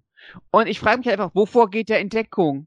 Das hilft nichts. Also da ist halt, wenn da wenigstens noch ein Balken runtergeknallt wäre oder sowas. Und ich glaube, ich habe im Kopf, dass in der vorher ausgestrahlt wurde, dass dort tatsächlich ein Balken runterfällt. Da macht auch Sinn da würde das auch Sinn machen, wenn es wirklich so wäre, wenn ich es richtig im Kopf habe. Aber jetzt hier ist halt einfach, da ist halt nichts. Sie gucken alle so nach oben und dann passiert halt nichts. Und ich glaube, da merkt man so ein bisschen, dass sie äh, halt das Skript vom ursprünglichen Plot einfach nur stellenweise abgeändert haben. Und das jetzt natürlich nicht hundertprozentig greift. Ja. Und dann werden sie weggebeamt im Deutschen reden sie ja. Also man bekommt diese kleine Szene, wie sie so quer über die Wüste fliegen, als kleine ja. Streifen, ne? Ja. Und dann reden sie doch im Deutschen, oder? Reden sie im Deutschen? Nee, in dem noch nicht. Okay, in Ordnung. Dann, dann, dann, dann hinteren, hinteren ah, dann, dann landen sie in der Kommandozentrale. Wo sie als TV-Studio sehr treffend feststellen. Nee, das Kaufhaus. also äh, Kim kommt gleich auf die Idee, es muss das neue Kaufhaus sein, weil so sieht das neue Kaufhaus aus. Es ist, es ist nicht die Frage, wie ist sie da hingekommen, was ist gerade passiert, sondern einfach so dieses so krass, das neue Kaufhaus. Ja, und Billy so, ich find's toll hier. Billy will da haben wir Billys Charakterisierung als Technik-Nerd. Ja, so, oh geil, Knöpfe. Was mit den Knöpfen merkt ihr das mal, weil später will Billy noch gerne noch mehr Knöpfe drücken, zumindest in deutschen Synchro. ja, aber, aber Jason fragt schon die richtige Frage. Jason fragt, wie sind wir hierher gekommen? Ja, auch, auch, auch Kimberly fragt im Englischen eigentlich, what is it? Und in, in, also dieses, diese Stelle mit dem neuen Kaufhaus, das ist halt, das ist so typisch Schnodder-Synchro, weißt du? Das mit dem Kaufhaus ist halt nicht im englischen Original drin. Das mhm. haben halt, halt, halt, einfach 100% die deutsche Synchro sich ausgedacht. Auf jeden Fall äh, kommt Kimberly hier auch wieder dümmer rüber als, als vorher, als im Englischen. Und mhm. Billy drückt gerne Knöpfe. Was sagten er, was sagten er, als er anfängt zur Konsole zu rennen im Deutschen? Äh, vielleicht liegt die Antwort in dieser Kontrolleinheit, äh, Kon Ge Kontrollkonsole. Genau, und er sagt einfach im Englischen, oh, this place is magnificent. Ah, nee, stopp, ähm, nee, nee, stopp, äh, ich, ich meine die Stelle davor. Ähm, dann geht er genau, und danach geht er dann zur Kontrollleuchte und sagt, ja, die Antworten liegen hier in dieser Kontrolleinheit. Das sagt er auch im Englischen. Okay. Auf jeden Fall möchte Billy gerne Knöpfe drücken. Das möchte ich nochmal betonen. Billy drückt gerne Knöpfe. Und Alpha stoppt ihn. Und fällt auf die Schnauze. Genau, und ist ein bisschen clumsy. Also er ist schon so der kleine, süße Comic-Relief-Charakter. Und wir ja. bekommen einen seltenen Blick darauf, wie Alpha, wie die Welt eigentlich für Alpha aussieht, nämlich sehr pixelig. Ja. Haben wir es überhaupt jemals anderes gesehen? Aber äh, den hinteren erkennt er nicht. Also das Gesicht von Trini, nee, nee. Jason und äh, Kimberly erkennst du nicht. Aber Billy ja. erkennst du super. also ich meine, Alpha ist halt sehr kurzsichtig. Und er hat äh, interessanterweise zwei rote Balken im Zufälle gibt's. Wobei natürlich, das ist jetzt einfach nur, um zu symbolisieren, dass das äh, aus der Sicht von Alpha ist. Das ist mir Ja, ja. Merk schon, aber es ist, ähm, so Also hat das man sich in den 90ern halt Computersichtweisen vorgestellt. Da sieht man, glaube ich, auch Kabel oder sowas. Oder so Ja, ja. Strich- Und es glitzert auch irgendwie so. Dieser komplette Stil ist dann auch bei We Are Troopers sehr, sehr präsent. Sowas. Aber das, das befindet sich in ferner Zukunft. Äh, sagt er eigentlich im Englischen dann auch das Wort und willkommen Menschenkinder? Ja, er sagt, äh, welcome humans, also willkommen Ja. Menschen. Das habe ich schon vermutet. Und jetzt kommen wir eigentlich zu einem Punkt, der mich bei Mighty Morphin schon ewig lange zum Grübeln bringt. Also im Deutschen sagt er explizit Menschenkinder. Das Mhm. bedeutet, er sucht explizit und er wollte vorher Teenager haben. Ne? Ja. Warum zum Geier denkt sich dieses Alien einfach von diesen sechs Millionen Menschen, die es da vielleicht gab, zu dem Zeitpunkt, Ja. lass sich ein Zufallsgenerator von Alpha drunter laufen lassen und möchte gerne diese fünf nicht ausgebildeten Teenager haben, die mitten in der Pubertät stecken, aber aussehen wie 20-Jährige und mega unerfahren sind, vielleicht ein bisschen auf dem Schwegebalken rumtouren und suche mir diese Menschenkinder aus, um den Kampf gegen eine böse Hexe zu führen, gegen die ich selber wahrscheinlich irgendwie, wahrscheinlich irgendwann mal die A-Karte gezogen habe. Ja, das ist, das ist so, die, die, die Frage an alle. Du hast es ja nachher bei anderen Staffeln hast es ja eigentlich quasi viel besser erklärt, weil da hast du ja zum einen dann die mit dem polizeilichen, militärischen Hintergrund, die Mhm. sind dementsprechend in der Regel ausgebildet in irgendeinem Bereich, sei es, mi- sei es Militär, Feuerwehr, Sanitäter, was auch immer. Und dann wieder andersrum hast du ja dann wieder die, wo ganz klar gesagt wird, ja, das ist dein Schicksal. Du bist auserwählt worden. Von dem Quasar selber, von dem, wer ist das Dings bei Wild Force? Der Kristall da. Animari, äh, Anim, My Wild Force. Ja, die Von dem, ähm, äh, äh, ein, ein, ein, ein Animal Crystal, ich weiß es nicht. Ja, auf jeden Fall, die Dinge haben Ja, ja es auch ist halt irgendwas mit Auserwählen. Ja, auch beim 2017er Film haben sie das ja auch cleverer gelöst. Da finden sie ja die, die Powermünzen durch Zufall, die sie halt einfach verloren Ja. haben damals. Weißt du, es ist so, es ist zumindest so ein Hauch von, okay, diese Kinder sind da irgendwie rangekommen und beim 2017er Film haben sie es ja noch damit probiert zu erklären, dass Sordon sie eigentlich benutzen will, um aus, aus einer Zeitkapselform rauszukommen. Weißt du? Also die, Ja, also- die Kiddies sind halt Mittel zum Zweck. Aber hier taucht er einfach als so gottähnliches We Wesen auf und begrüßt sie mit Hallo Menschenkinder, ihr müsst gegen diese Hexe kämpfen. Ich gebe euch Kampfmaschinen und Waffen. Ich, ihr seid eine ich Kampf. kenne euch zwar nicht, aber aber aber aber, aber ich habe diesen Algorithmus drüber laufen lassen. Der wird schon nicht falsch liegen. Viel Spaß damit. Also bitte was? Es ist schon total bekloppt. Aber ich finde es wenigstens schön, dass wenigstens ein paar Leute von den Fünfen das hinterfragen, was dieser große Kopf eigentlich ist, Ja. der gerade zu ihnen spricht. Und das, also dafür, dass die Serie sonst absolut nichts hinterfragt, ist das echt, würde ich sagen, ist schon, ist schon eine Leistung, oder? Ja, ja, vor allem da ja, dies vorher bei manchen Sachen das ja auch ein bisschen einfach so mal hin und her geplätschert ist mit den Erklärungen und Hinterfragen. Und diese Sachen dann alles, weil ja manchmal ist ja auch nicht kaum. Ja gut, wir sind hier, drücken wir Knöpfe. Ja, genau. Und dann haben wir diese schöne, diese schöne Vorstellung. Und Kimberly hat einfach keine Lust drauf und möchte gerne bitte wieder zurück auf die Erde. Ja, weil ja auch, aber aber auch Gavin, weil nachher marschiert sie ja raus. Aber woher sollten, wollten sie denn wissen, dass sie, dass sie da überhaupt draußen atmen können? Die hatten ja niemand gesagt, dass sie auf der Erde sind. Das stimmt. Zumindest nicht im Deutschen. Tatsache. wie es im Englischen ist. vor allem, vor allem, was ich geil finde, das ist ja irgendwo mitten in der Wüste, wie wir gesehen haben beim Fliegen. Das ist eh so eine Sache. Es muss ja, es muss ja, also das geht jetzt von der Folge weg. Wo ist die Kommandozentrale? Sie muss ja irgendwie in der Nähe von Angel Grove sein. So. Ja. In Mighty Morphin 3 erfahren wir aber, dass, dass sie mindestens einen Tag lang als Kind irgendwie ähm, durch irgendwie rumlaufen müssen, weil sie ja die die ähm, Dings nicht haben, ne? Mhm. Die äh, Transporter. Und Billy baut ja in der ersten Staffel auch den äh, Radarkäfer und solche Sachen. Also keine Ahnung, wie wie die Topografie von Angel Grove aussieht. Weil sie scheinen ja, also es scheint ja Wüste zu sein, dann haben sie einen Hafen, dann haben sie aber hohe Gebäude und wirken aber trotzdem wie eine Kleinstadt. Also das ist schon irgendwie ähm, alles ein Und sie haben komisch. ein super Bauunternehmen. Und ein super, ein super Bauunternehmen. das sie dann weniger Tage alles wieder aufbauen. Damit die Rangers wieder einreißen können. Geleitet von Sordon, wie wir schon festgestellt haben. Und Alpha ah. als Sekretärin. Genau, Alpha als Sekretär, genau. Sie gucken jetzt, also sie bekommen jetzt eine kleine PowerPoint gezeigt, ein paar Videos.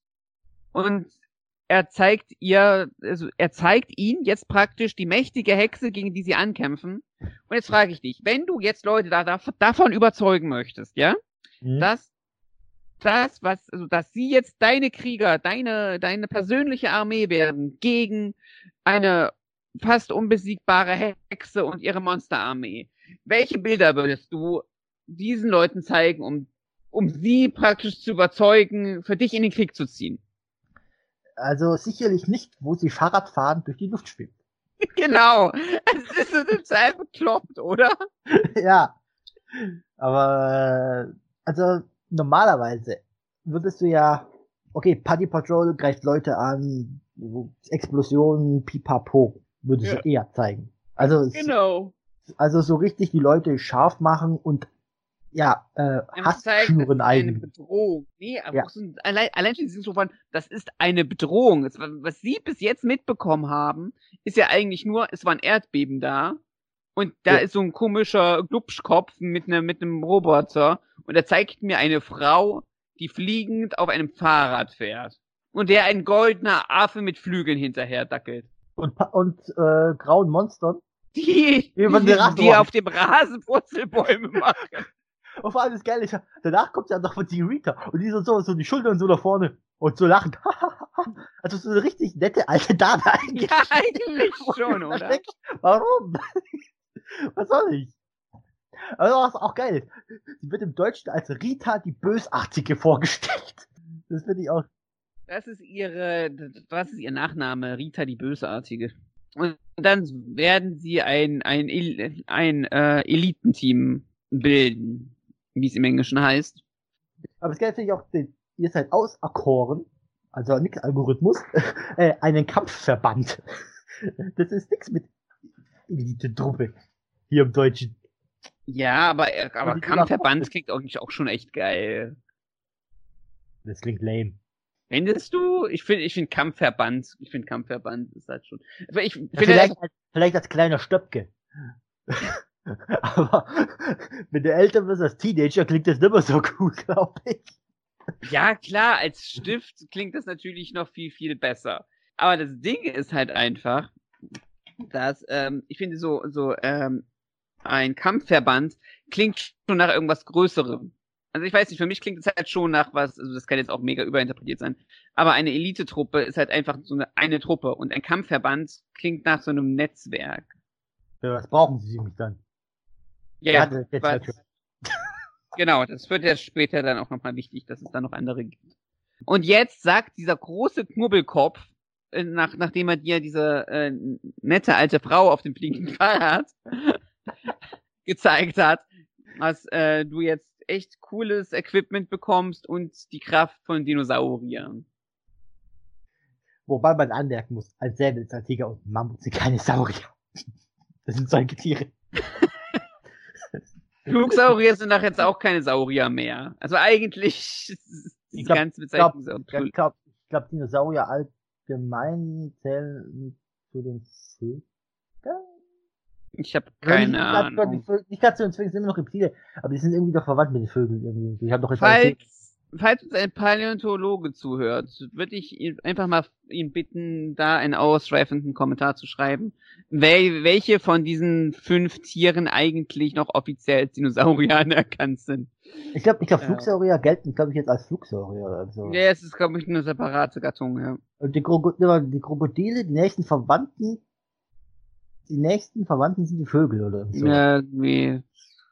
Aber die Dinos sind auch, glaube ich, recht nah dann wahrscheinlich. Weil, Ja. Archaeopteryx, klar. Mhm. Und durch die Federn, die Dinos haben ja mittlerweile gefühlt mehrere Federn bekommen statt Lederhaut in den letzten Jahren. Also kann durchaus sein, dass da die Dinosaurier so die Reptilien, Vögel, Sparte da. Mhm. Abdeckt. Äh, Naja, auf jeden Als Fall bekommen sie aktuell Stand. halt, halt, halten wir es einfach neutral prähistorische Lebewesen. Ja.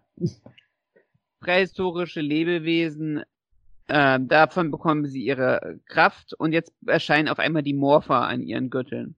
Das finde ich von zwei Punkten ganz interessant. Erstens, dass sie überhaupt die Morpher mal außerhalb der Verwandlungssequenz zeigen. Das passiert den Mighty Morphin sehr, sehr selten.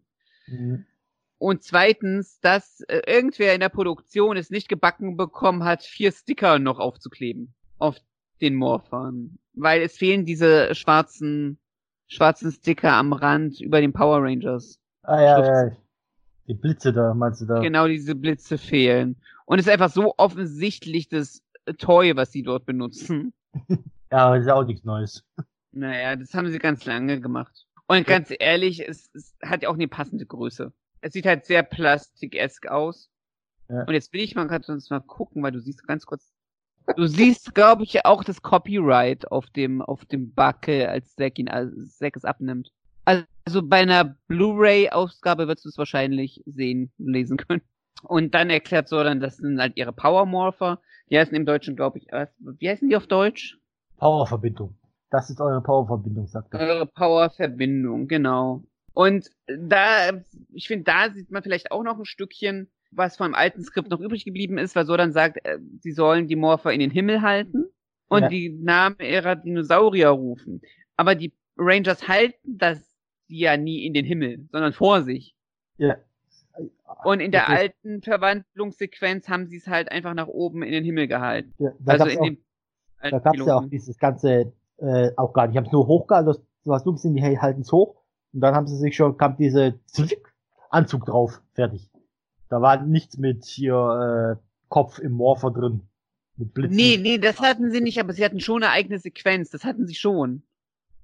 Also sie hatten schon eine eigene Sequenz, weil da war auch, wenn ich es richtig im Kopf habe, auch hinten, also der Hintergrund war schon anders.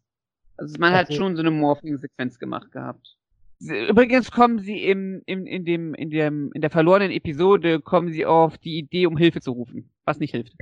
Also du siehst praktisch, also im Grunde haben sie die Szene aus Judanger benutzt, wo, wo die Dino-Buckler gerade in die Kamera gehalten werden und sie halten das, die Morpher halt schon nach Nach vorne. vorne, aber so nach vorne oben. Also gerade die Schauspielerin von Trini macht das sehr gen Himmel.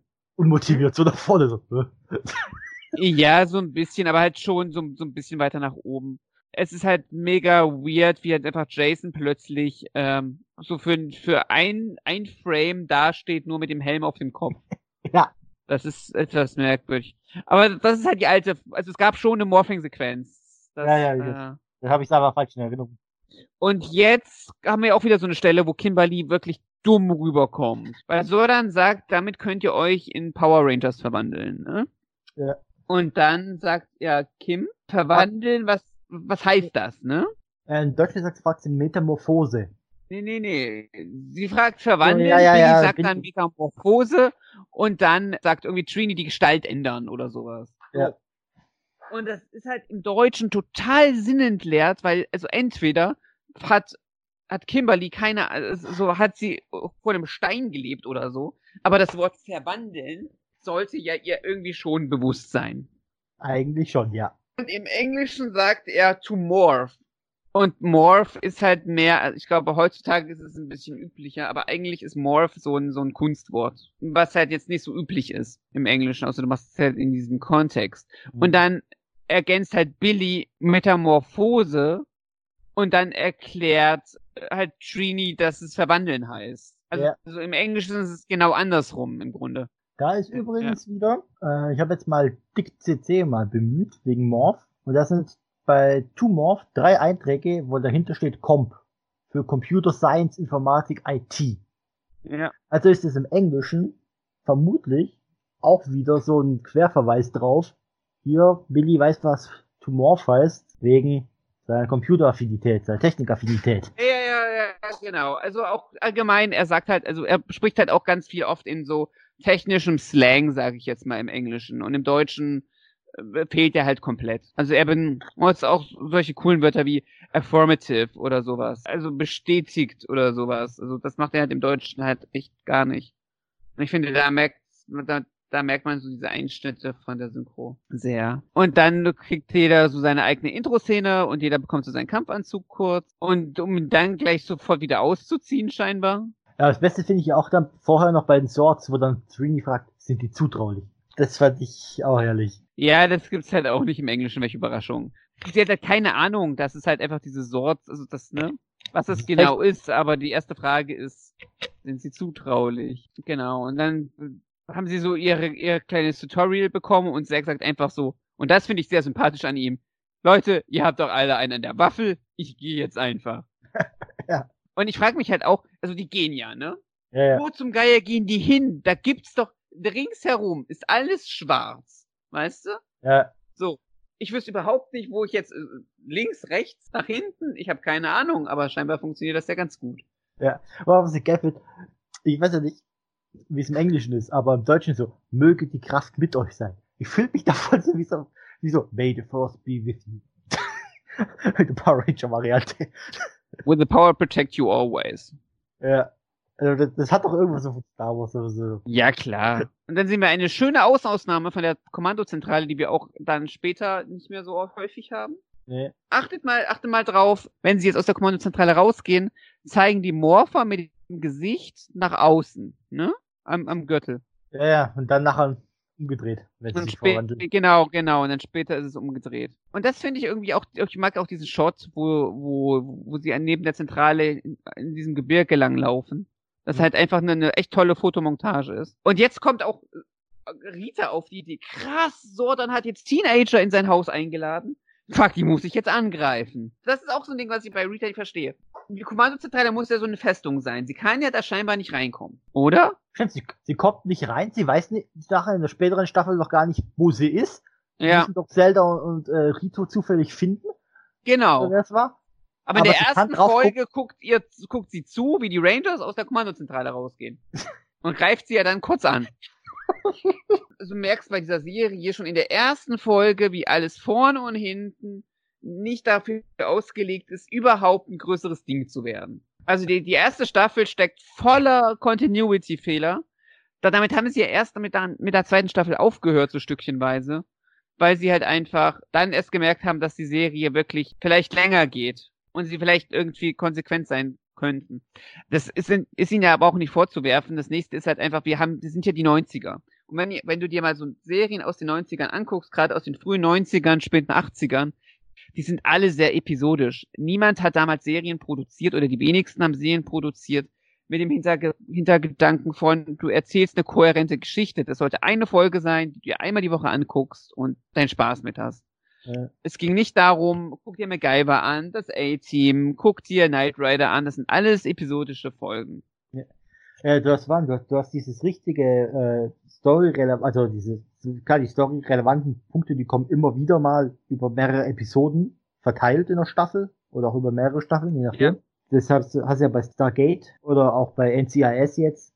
Das ist auch ja, aber das Fall ist der halt Woche und da hast du ja auch noch, wenn da wieder ein Charakter auftaucht, der für die Story relevant ist, hast du davor diese Rückblende, was passiert ist in der Vergangenheit, damit du wieder weißt, aha, okay, dieser Charakter hat das und das da in der Vergangenheit gemacht, hat das so ein bisschen interagiert und dieses zusammenhängende Erzählen, wo, was jetzt wir zum Beispiel bei Kamen Rider haben wir das bei Game und bei Bild, glaube ich, Mhm. gehabt, wo du quasi mitten in der Story cut und dann geht's genau an der Stelle weiter.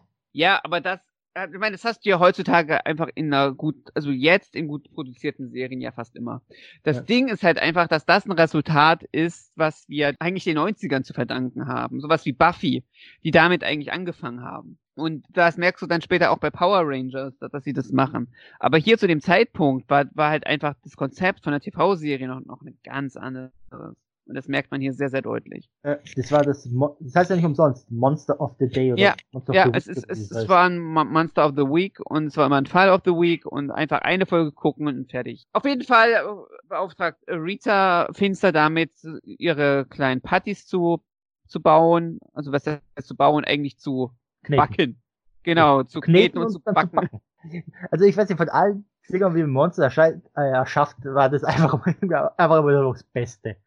Vor allem dann, wenn dann ja in späteren Folgen diese schon gekneteten Monster alle so, äh, ich will, ich will. ja, das ist, halt, das, ist, das ist halt echt cool, weil er, er macht sie halt wirklich aus Lehm und formt damit die Monster, die dann zum Leben erwachen. Und die Partys sind ja im Original Golems. Und ich finde, da passt das schon sehr gut. Ja. Weil man sich mal auch die Geschichte des Prager Golems einfach mal ein bisschen gibt. Ja gut, aber der hat ja dem noch einen Zettel in den Mund geschmissen. Ja, das stimmt, aber zumindestens so die Idee von ein, äh, jemand aus Leben, dem, den du zum Leben erwachst. Ja. Yeah. Ne? Oder er wächst. Genau, und jetzt kommen ganz viele Patties raus und dann laufen sie durch die Wüste. Ah, die haben sogar jetzt, bevor jetzt äh, Rita äh, auf sie schießt, da haben sie auch noch die Münze nach vorne. Ich finde es auch toll, dass Zack der Einzige ist. Also, Jason kommt an und sagt so, ey, der, ey, dieser Typ, der hat uns gesagt, wir sollen die Welt retten. Und ich finde, wir sollten das halt echt tun. Und Stringy fragt ihn, ey, glaubst du wirklich, das könnten wir? Und Zack ist wirklich der Einzige, der irgendwie sagt so, ey Leute, können wir mal ganz kurz drüber reden, dass wir hier gerade mit einem großen, wabbeligen Kopf gesprochen haben. Zack ist einfach in dieser Folge der einzige Vernünftige. Ja, wobei, Jason hat ja davor auch die richtigen Fragen gestellt. Wo sind wir? Wer bist du? Ja, aber dann fand, danach fand er auch alles toll, was Jordan gesagt hat. Ja. Also, man, ja, man hat auch ja gemerkt, weil er war der Letzte und er hat eher schon so okay, der will mir hier was sagen. Dieses Anführermäßige da, was ja gerne benutzt wird. Ja, das ich, merkst ja, du da schon so ein bisschen. Ja, ja, das merkt man. Und vor allen Dingen ist er halt auch als längster irgendwie kurz noch da geblieben. Und das wird ja dann auch später in den 2017er Film aufgegriffen. Also, umso mehr ich mich jetzt mit dem, mit der, mit dem Original nochmal beschäftige, fällt mir auf, wie viel man halt einfach schon aus dem, aus so kleinen Scheiß-Sachen einfach rausgeholt hat bei den 2017er Filmen. Ja. Hier sehen wir so richtig den Shot, wie, wie, sie, wie Rita durch das Fernrohr die Rangers sieht. Äh, hinter dem Felsen was explodiert, ne? Tragen die Rangers plötzlich andere Klamotten. Jason trägt ein weißes Hemd, äh, Billy ah, etwas weitere Klamotten. Ja, das war die Originalszene, die haben sie übernommen. Genau, das ist die Originalszene aus, aus dem Piloten, weil wenn man da auch guckt, das ist nicht Tui Trang, die dort irgendwie in Deckung geht, sondern das ja. ist halt die alte Schauspielerin noch. Ja, vor allem, da mein, Jason was Weißes trägt, weil dem fällt halt sofort auf. Bei Jason fällt es voll auf. Ähm, und dann kommen ganz viele Putties, die ganz lustige Geräusche machen. Und eigentlich sollen die Putties ja die Rangers fertig machen. Sie zerren sie halt einfach irgendwie nur von A nach B, ne? Ja. Und wir lassen, wobei der, äh, Billy ja derjenige ist, der am meisten kassiert. Total. Und ähm, Zack irritiert sie einfach dadurch, dass er halt irgendwie coole Tanzmoves macht die können sich noch nicht so ganz dagegen verteidigen, nur ein bisschen. Ja, aber die, aber die Partys sind jetzt auch nicht unbedingt die, äh, die krasse Bedrohung, oder? Nee, normalerweise nicht. Also, über, also überhaupt nicht. Also die tanzen so ein bisschen rum und werfen sie alle irgendwie auf einen, auf einen Haufen. Ja. Wobei ja. ich eine Sache, ja, wobei ich eine Sache ja nicht verstehe. Hm? Warum? Sie, sie hatten ja dann so größere Probleme gegen die vom Lot Z. Am Anfang. Ja. Aber in Wirklichkeit sind doch die von Lot Z schwächer. Weil ich meine, die tragen ein fettes Z auf der Brust. Und es reicht, das zu treffen. Und der Party ja. ist Geschichte. Es ist nur ein großer Knopf in der Mitte, um sie auszuschalten. Und ich meine, in dem Moment, wo du das weißt, ist der normale Party dem ja überlegen. Ja. Bin es dem Punkt. Ja, total. Übrigens, die machen doch im Deutschen so fancy so One-Liner, ne? Äh, wer meinst du jetzt? Ja, na, na, die Rangers. Also, ja. So irgendwie so coole, so äh, irgendwie Trini haut so die tolle Rassistenkeule raus, indem sie sagt, ich mach aus euch Sushi. Aber Zack ist da so super. Diese beiden nehme ich und lacht und macht Tanzeinlage. Ja, Billy ist nicht versichert. Genau. Da, wo sie weggeschmissen werden, haben sie noch die Münzen vorne und wenn sie dann ankommen, haben sie sie hinten.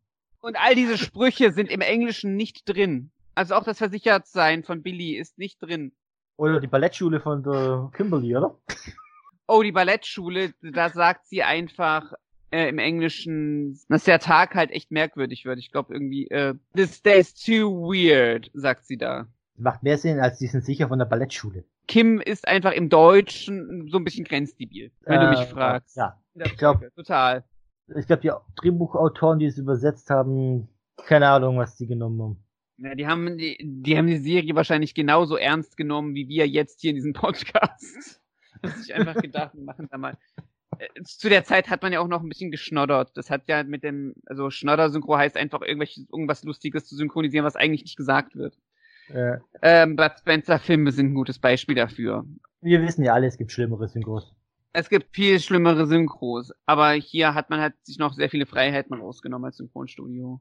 Und jetzt guckt äh, Jason auf seinen Morpher, der jetzt ganz plötzlich anders verkehrt herum eingepackt ist und sagt halt, krass, so, dann hat uns gesagt, diese Power Morpher geben uns Power.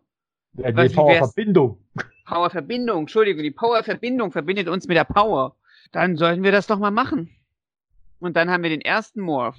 Da merkt man aber auch, dass Mastodon, Mastodon, glaube ich, jetzt auf Englisch Mammut, dass das zu lang war für die Übersetzer. Weil weil immer sagen muss, Mammut Scheine, damit es wieder mit Lippenbewegungen hinpasst von der Länge. Das, das finde ich ganz witzig, weil im, im Japanischen ist es ein Mammut und die Amis haben sich gesagt, so krass, Mammut, das kennt keiner, dann nehmen wir lieber einen Mastodon.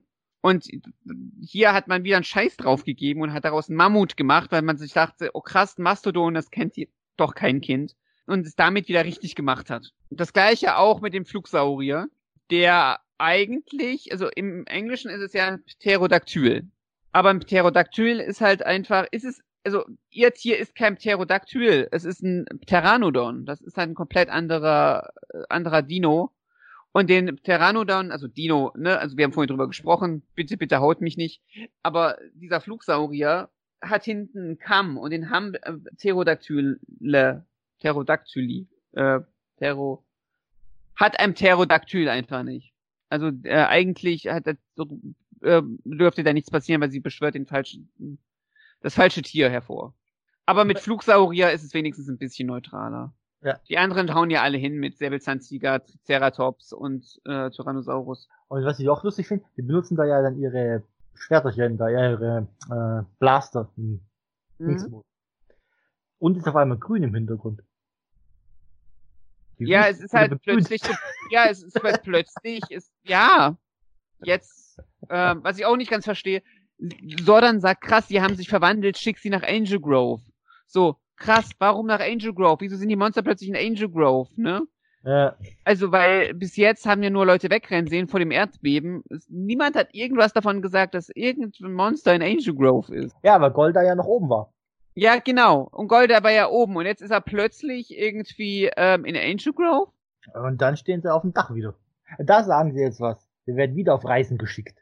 Ja, genau. Und, und das, was, was, was ich lustig finde, das ist ja die Szene, wenn sie hochspringen in, den, in die Swords. Das ja, genau ja. Szene, du halt ein bisschen so umgedreht. Schliert. Genau, und jetzt sagen sie, krass, wir retten jetzt die Welt. Und sind so voll drin. Jetzt ist Golda plötzlich da und beschwört nochmal irgendwelche Partys. Und dann gibt's eine coole Szene, die hundertprozentig aus äh, Judanger geklaut ist. Also grundsätzlich, sobald sie sich verwandeln in Mighty Morphin 1, ist es, glaube ich, zu 90 Prozent sind das Judanger-Szenen. Ja. Vor allem jetzt hat Golda wieder seine Flügel. Ja. Wenn er vom Dach springt. Ja. Aber ich mag, ich mag die Kampfszenen. Also sowohl, also ich, wir haben uns ja vorhin sehr über diese Partys lustig gemacht in, in der in der Kampfszene, bevor sie sich verwandelt haben.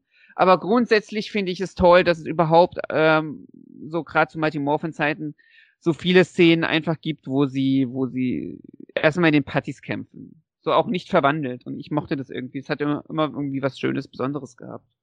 Aber ich finde auch äh, die ganze Sequenz vom Kampf, ja, die, die war ein bisschen kurz, fand ich. Ja, also vor allen Dingen machen sie so ein bisschen was, dann kommt halt eigentlich schnell äh, Rita auf die Idee, dass man irgendwie, dass man halt irgendwie Golda groß machen könnte, ne? Sie haut ja jede Folge diesen, diesen, diesen Besen dort, ne? Ihren Stab ja. auf den Boden. Erstens, wer holt den wieder zurück?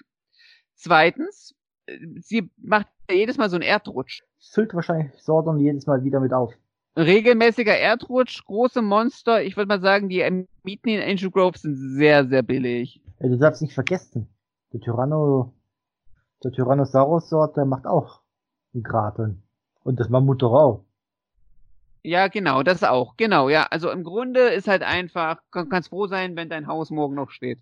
Und die, und was ich sehr witzig finde, ist, wie sie, wie sie einfach ihren, sehr offensichtlich ihren Jew Ranger Roll Call machen. Mit, mit ihren Posen.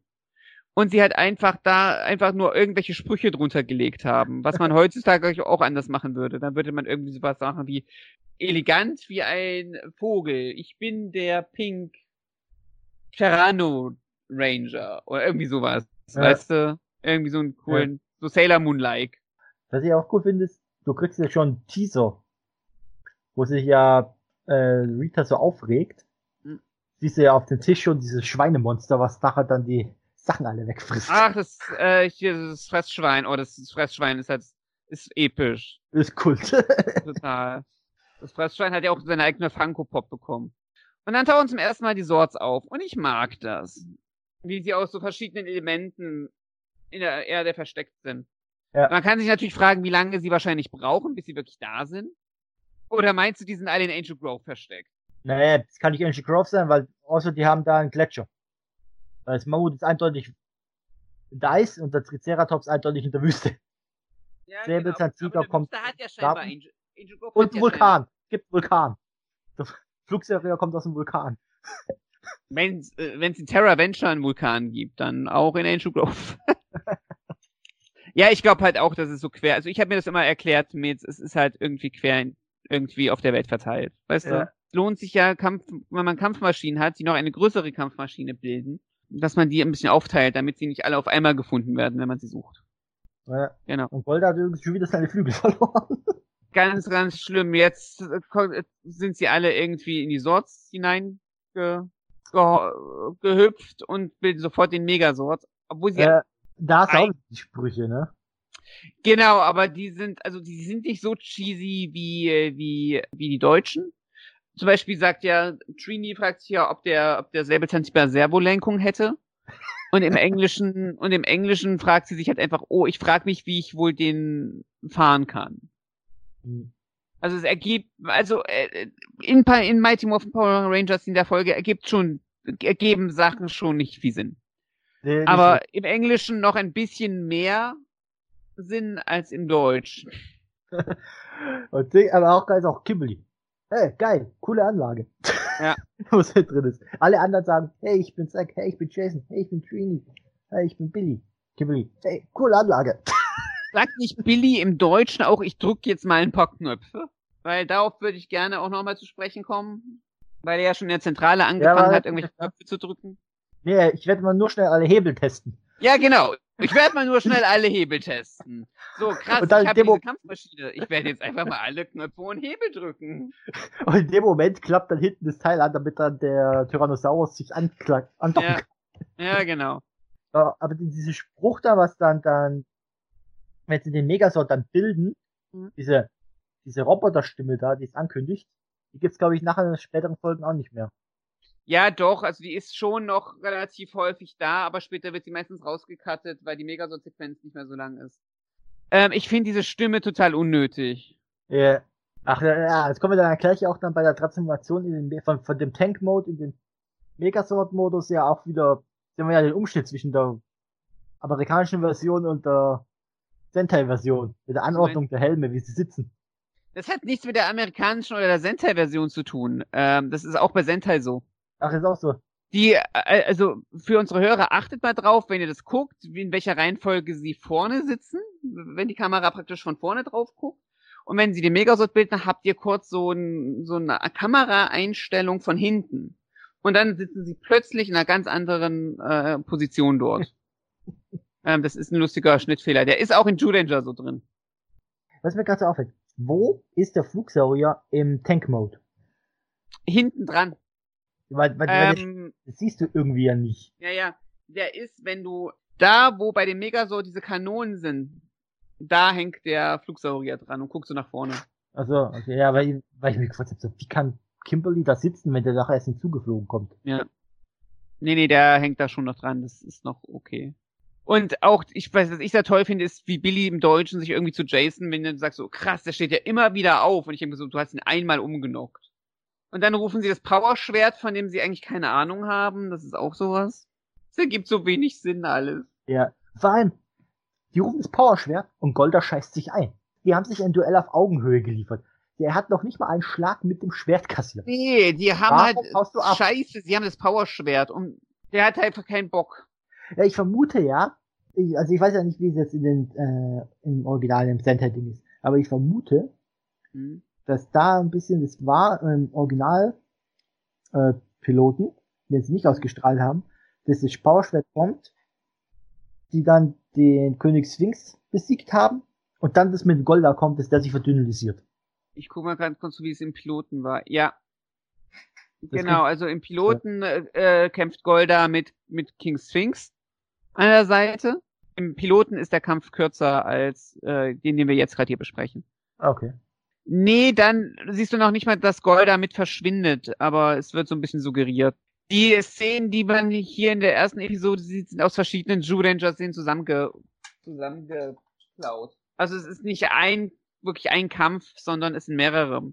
Eines, einer ist, glaube ich, aus der sechsten Episode und die anderen zehn sind irgendwie aus, aus dem Jew Ranger Finale, glaube ich. Ja, das hatten wir ja dann nachher auch. Haben wir doch bei ähm, hm. äh, in der dritten Staffel.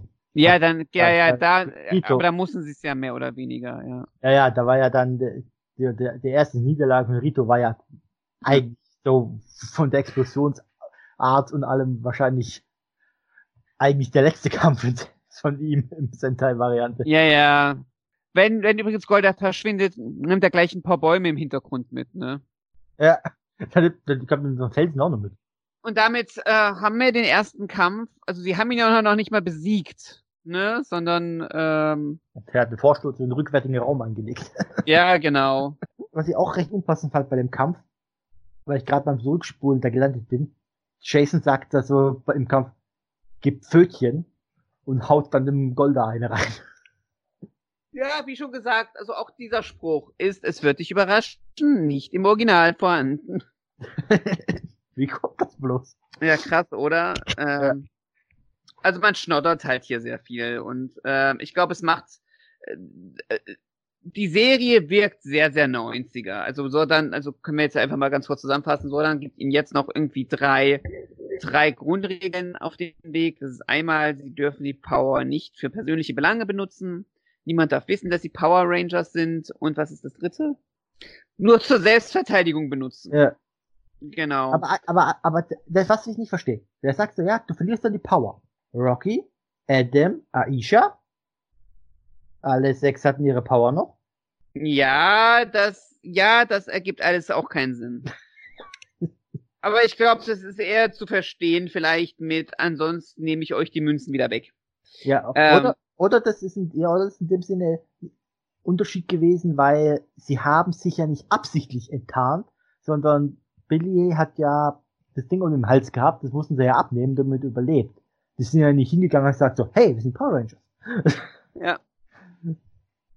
Also das äh, ergibt halt auch vorne und hinten keinen Sinn. Und ich finde halt einfach, die Serie ist halt echt nicht schön, also was heißt nicht schön, aber du merkst an, dass die Serie aus Anfang der 90er ist. Ja. Weißt du, so vorne bis hinten.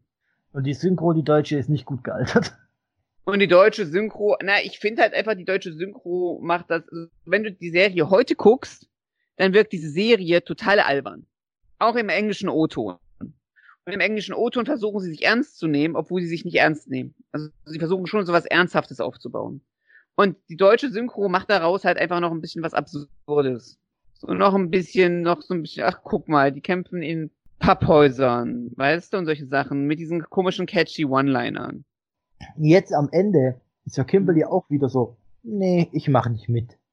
Also dieser, dieser Scherz da quasi. Mhm. Wo die Schaltkreise vom Alpha dann deswegen durchbrennen. durchbrennen. Wahrscheinlich hat das die Wesensänderung von ihm ausgelöst. Ja, wahrscheinlich. Deswegen ist er dann so, will endlich ernst genommen werden. Aber ich finde, es ist ein schönes, es ist ein schönes Ende, finde ich. Weil aus, auch mal, auch wenn so vieles so cheesy ist, bis zum geht nicht mehr. Aber ich finde so ein paar Nachrichten, die Sordan so von sich gibt, in seinem Glückskeks äh, Sprachduktus, sind ja trotzdem ganz schön. So dieses Ding von, also ich mag sehr diese Metapher von, ähm, so wie ihr zusammenhaltet, so werden es auch die Sorts tun. Das ist, glaube ich, einer meiner Lieblingssprüche überhaupt aus Mighty Morphin. Weil es halt einfach so diese Grundessenz ist, warum diese Roboter es halt einfach warum man sie braucht und was sie eigentlich darstellen und repräsentieren sollen. Ich mag diese schöne Rede am Ende, wo er einfach so sagt, so, ähm, ihr müsst halt zusammenhalten, ne? Und mhm. es geht nicht darum, ob ihr euch Gedanken drüber macht, ob ihr das schafft oder ob ihr das nicht schafft. Das steht außer Frage, weil ihr werdet es halt einfach schaffen und weil ihr seid halt jetzt dieses Team. Und sie haben sich ja auch selbst dafür entschieden. Also ist jetzt ja nicht so, weißt du? Ja. Darüber kann man auch mal ganz lange diskutieren, ob sie das wirklich selbst gemacht haben, aber im Grunde zum Morpher gegriffen und sich das erste Mal verwandelt haben sie sich selbst. Ja, also ja, es war ja aber auch ein bisschen verzwe also in Anführungszeichen ein Stück weit auch die Verzweiflungszeit, weil sie war ja auch von so dann kalkuliert. Ja, ja, weil die wussten ja ganz genau, sie können nichts schaffen, aber mit der Power haben sie ja theoretisch mehr Widerstandskraft oder auch Fähigkeiten dann, um den zu dotzen. Sordan hat das ja auch kalkuliert, er hat ihn ja die Power Morpher nicht wieder abgenommen. Also er konnte das sowieso nicht, aber ne, aber so. Er hat ja die Power Morpher bei den Rangers gelassen, weil sie einfach, weil er genau wusste, dass sie wahrscheinlich in Bedränge kommen. Also darüber kann man auch mal irgendwie bestimmt noch fünf Stunden diskutieren. Äh, ja, er, er wusste ja wahrscheinlich, dass äh, Rita die demnächst runterschicken wird. Genau. Also, also er kann ja schon mal. Wobei ich eigentlich ja gedacht habe, dass die Zähne schon vom Angriff stammen. Welche Szenen? Die, die, die in der Kugel. Kristallkugel. Ja. Weil, woher soll er sonst haben? Ja, schon, aber einfach, es ist ja kein Angriff, da machen Leute Putzelbäume und fahren auf dem Fahrrad. Also, die, die, das meine ich halt einfach. Ich glaube, es wäre halt irgendwie ganz cooler, wenn man, wenn man halt einfach so ein bisschen Bedrohung gesehen hatte, dass die Partys irgendwas mit irgendwem machen, weißt du? Ja. Aber ich glaube, das konnten sie ja, glaube ich, im, äh, nicht vom Original übernehmen, glaube ich, oder? Weil ich glaube, da war ja immer viel mit äh, Kindern, glaube ich, die da als irgendwie Opfer, wenn ich die Quelle da herhalten mussten, wenn ich mich recht erinnere, oder? Ja, man hat halt viele kind Kinder der Woche gehabt. Aber was spricht denn dagegen? Die haben ja die Patty-Anzüge. Nimm Patty, der gerade irgendwem am Arm zieht. Weißt du, noch hm. nicht mal was Schlimmes. Weißt du, sondern einfach nur einfach ein Party, der einem am Arm zieht. Oder dass irgendwer von den Partys wegläuft. Dann hast du noch nicht mal diese körperliche Komponente. Es sind so Kleinigkeiten immer, ne? Es sind halt so ganz viele Kleinigkeiten. Aber ich weiß nicht, also für mich ist das ganz viel Nostalgie. Ganz, ganz viel. Ich glaube, umso mehr, umso mehr ich diese, die erste Staffel nochmal gucke, umso mehr fällt mir auf, wie viel krasser Unsinn mit dabei ist. Und wie viel unlogische Sachen sind und wie diese Serie gar nicht dafür konzipiert ist, irgendwie mit viel Liebe, also das, ich will ich will den Leuten nicht mal unterstellen, dass sie da nicht mit viel Liebe rangegangen sind. Aber es hatte nicht den Standard, den es später an sich gesetzt hat. Es war irgendeine Serie, die produziert wurde, die 40 Folgen gehen sollte und das war's. Aber hast du nicht dieses Problem öfters mit ersten Staffeln? Ja, die hast du öfters mit weil, ersten Staffeln. Weil, weil du ja. hast ja diese, du hast ja die Grundidee, aber diese ganzen Details, diese Hintergründe und die Sachen, das entwickelst du ja erst. Du, du hast es in Star Trek, hast du es ja ganz extrem mit den Klingonen, die dann auf einmal zwischen den Serien geschwülst, also Hornwülsten als auf dem Kopf bekommen haben, komplett anders aussehen. Den aus Discovery reden wir nicht, das sind kleine, keine Klingonen. Oder nimm die Ferengi, die sich beim ersten Auftritt eher wie Piraten oder so aufgeführt haben und so ein bisschen aggressiver waren und nicht diese ja. Profit-Leute waren. Ja, ich meine, die erste Staffel, die trägt ja eigentlich. Wenn sich die erste Staffel finanziell nicht trägt, dann muss er auch nicht schon mal nachdenken, noch was weiteres zu machen. Dann war's ja. das für die Serie. Und das heißt ja mit ganz vielen ersten Staffeln. Also auch, ich weiß nicht, ich bin halt ein Freund vom Arrowverse und ähm, da ist es halt einfach so, äh, wenn, wenn du dir mal die erste Folge, äh, die erste Staffel Arrow anguckst, die kann auch wunderbar als geschlossene Staffel eigentlich funktionieren. Ja. Ne, oder Oder Jessica Jones. Das ist jetzt nicht Arrowverse, sondern äh, Marvel. Aber Jessica Jones ist halt auch so eine Serie. Die funktioniert wunderbar. Guck die erste Staffel. Du brauchst die andere nicht zu gucken, weil die erste Staffel ist in sicher schon geschlossen. Solche Sachen halt. Aber es hat gut funktioniert, also macht man die Serie weiter. Was ja auch überhaupt nicht verkehrt ist. Absolut nicht. Ja. Würdest du sagen, das, das habe ich gest, gestern oder vorgestern gelesen auf Twitter, wo einer gesagt hat, dass gerade wegen der Tatsache, dass die Ultraman-Serien nur so in letzter Zeit die letzten 46 Folgen oder so haben, dass wir deswegen so gut sind und nicht trotz dieser geringen Anzahl. Würdest du sagen, Power Rangers oder auch Super Sentai Kamen Rider, dem haben sie ja da verglichen, dass denen ein paar Folgen weniger, also so um die 26, 25, 30 Folgen eher gut tun würde, auch im Bedacht halt auf die Komprimierung von der Story aufs Wesentliche und weniger Filler. Kommt drauf an, kommt ganz drauf an, ähm, wie man damit umgeht. Ich mag Filler. So ein paar Filler hätte ich gerne pro, pro Staffel, pro Serie. Das ist jetzt kein Ding. Wir haben, also das Problem ist bei Power Rangers, du hast das Sentai-Material. Und bei Mystic Force haben sie zum Beispiel versucht, in wenig Folgen so viel Sentai-Footage reinzuquetschen, wie es nur geht. Das hat der Story und der Charakterentwicklung nicht gut. Wenn du mich fragst. Dasselbe teilweise in Operation Overdrive, allgemein die späten Disney-Staffeln weisen das ganz rapide auf. Es gibt ja auch Serien wie Garo, die halt auch weniger, weniger Folgen haben und dafür schon höheres erstens Budget haben, wo sie es halt reinkloppen können und zweitens kannst du dir mehr Zeit nehmen für die für die ähm, Folgen und so mehr den Leuten zeigen. Also mehr, mehr ein bisschen Tiefgang mit reinstecken, weißt du? Mhm. Und vielleicht ein bisschen weniger Spielzeug verkaufen, manchmal, nicht immer. Ich, ich, ich mag so diese Prämisse. Ich würde es ich würd's per se so nicht sagen wollen, weil Sentai lebt sehr von diesen schönen, brighten Füller-Episoden. Kamen Rider, es gibt Kamen Rider Staffeln, wo ich da stehe und sage so, ja, die hätten kürzer sein können. Also Kamen Rider Ryuki zum Beispiel war, eigentlich kannst du die ganzen 20er Folgen wegkloppen.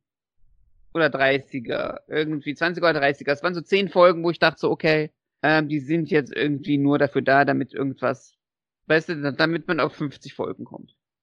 Und es kommt immer so auf die, auf den Umgang drauf an. Und was man erreichen will. Im, und in Mighty Morphin zum Beispiel ist es so, dass äh, Mighty Morphin bestand fast nur aus Füllepisoden und die Tommy-Saga waren die einzigen eigentlich wirklich äh, story-relevanten Folgen. Und da hätten durchaus weniger, weniger ähm, Füller da sein können.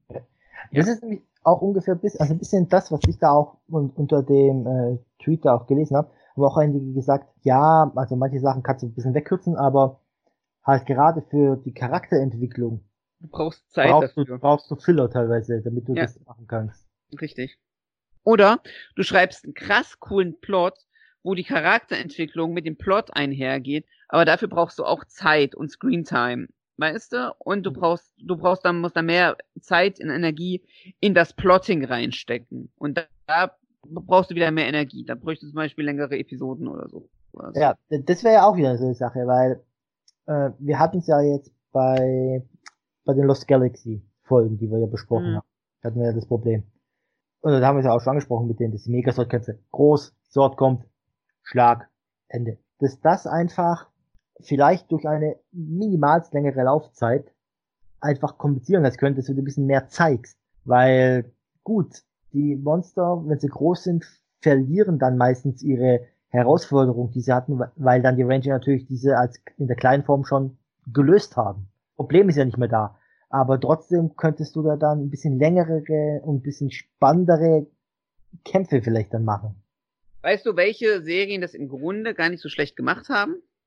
Welche? Welche Staffeln? Das waren Power Rangers Turbo und Power Rangers Beast Morphers, weil die haben kürzere Intros. Und dieses Turbo, das Turbo-Intro geht 30 Sekunden anstatt einer Minute, dann hast du 30 Sekunden mehr Zeit irgendwie für die Folge. Aber, aber was mir auch manchmal aufgefallen ist, mhm. dass die Folgen ja auch variieren von der Länge. Ja, so minimal. So ja. Minimal. Also bei Jetzt fällt mir nur ein NCRS-Beispiel ein. Da schwanken die teilweise auch so zwischen 40, 41 und 44 Minuten. Sowas um den Dreh rum. Ja. Die mal nachgeschaut habe. weil da ist ja noch Ja. das Outro mit drin und so. Und da, da denke ich mir auch so, okay, ja, wenn, wenn du das so ein paar, das ist ja schon ein Unterschied teilweise dann, wenn du so, so drei Minuten mehr hast. Ja, total. Ein bisschen Ticken mehr Charakterentwicklung dann bei einem, beim Ranger dann schon mal bringen. Wobei sie es natürlich dann, je länger die Serie läuft, natürlich dann sich dann teilweise das dann wieder ausgleicht. Weil da Ja, hast du ja Folgen, wo dann die Leute sich entwickeln können. Und das nächste sind zum Beispiel auch Serien, wo, wo Charaktere auserzählt sind. Dann musst du sie halt nicht noch länger ziehen. Das ist halt das nächste. Und bei Mighty Morphin ist es halt einfach alles. Also es, damals war das Serienkonzept alles noch ein ganz anderes. Ne? Was nimmst du aus der Folge mit, Robin? Ein Nostalgietrip, definitiv. Und die Erkenntnis, dass die Erinnerung, die Kindheitserinnerungen ein bisschen trügen können, weil halt einfach die Synchro, die kam mir damals nicht so komisch. Das hab ich damals nicht so wahrgenommen. Und definitiv auch, wenn du weißt, oder sogar die Serie selber gesehen hast, dass da, als auf eine japanische Serie besteht, äh, zurückzugeht und dass sie dieses Bildmaterial verwenden, du schaust es nicht mal mit den gleichen Augen. Du Nee, guckst absolut dann, nicht. ich guckte nämlich immer nur ein bisschen drauf und ich so, okay, Moment, das ist doch, ist das jetzt hier eine Szene aus, über, die übernommen wurde oder nicht? Das ist so ein bisschen immer das, weil ich habe auch gedacht, so, okay, diese Szene, diese Gebäude, es wirkt, also ich hatte ja sogar das Gefühl, das, wo sie auf dem Dach standen, das war ja dann die, ja, wo das Japanische ja eingesetzt hat. Mhm. Ich hatte das Gefühl, dass die Japan das japanische Bildmaterial riesiger war als das amerikanische. Ja, ist auch so, weil Nee, haben. Nein, nein, nein, nein, es ist so, weil das Ding ist, Power Rangers hatte, oh Gott, lass mich lügen. Also es gibt zwei verschiedene Bänderformate. Und einer von beiden Serien hatte auf Video, war noch auf Video aufgenommen und das andere auf einem anderen Videoformat, auf einem anderen, auf einer anderen Rolle. Und deswegen siehst du diesen Qualitätsunterschied zwischen dem Footage von Power Rangers und Sentai ganz lange. So. Mhm. Also das bildest du dir nicht ein, die Qualität ist eine andere. Weil die USA halt anderes, einen anderen Film benutzt haben als die Japaner. Und deswegen glänzen die Anzüge ein bisschen krasser und die Qualität wirkt ein bisschen was an- irgendwie ein bisschen, ne? Ja. Und das hat erst nachgelassen, nachdem man größtenteils digital gearbeitet hat. Also zum Beispiel in Beast Morphers fällt das deutlich weniger auf. Das sind eher so handwerkliche Sachen wie Ausleuchtung ist ein bisschen anders oder die Suits sind ein bisschen anders äh, gemacht oder sowas. Aber gerade da, wo man noch wirklich haptisch auf Film gedreht hat, ähm, merkt man das sehr, sehr deutlich, was Sentai ist und was die Amerikaner gedreht haben.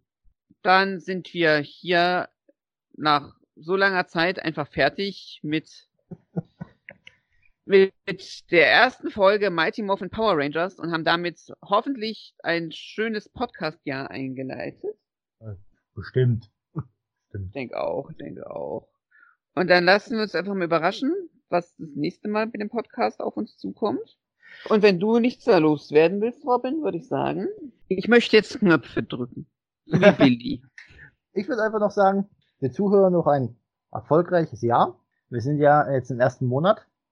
Wir haben noch elf vor uns. Das klingt, seien wir schwanger. ja, ja, das Jahr ist noch lang. Okay, also, äh, wir sind im ersten Monat, ja, geht weiter. ja, auf jeden Fall auf ein erfolgreiches neues Jahr, ne? Nicht nur podcastmäßig, auch andersweitig, was unsere. Zuhörer dann noch planen. Ja, Und dann würde ich einfach sagen, beenden wir diese Folgenbesprechung hier. ja, hat Spaß gemacht dann. Und dann würde ich einfach sagen, ich finde kein Abschlusswort, ich bin echt schlecht, ein Abschlusswort zu finden. so wie, so wie ihr zusammenhalten werdet in den Kommentaren, so werden es auch eure Sorts tun. Und damit beende ich jetzt diese Folge. Bis dann. Ciao. Tschüss.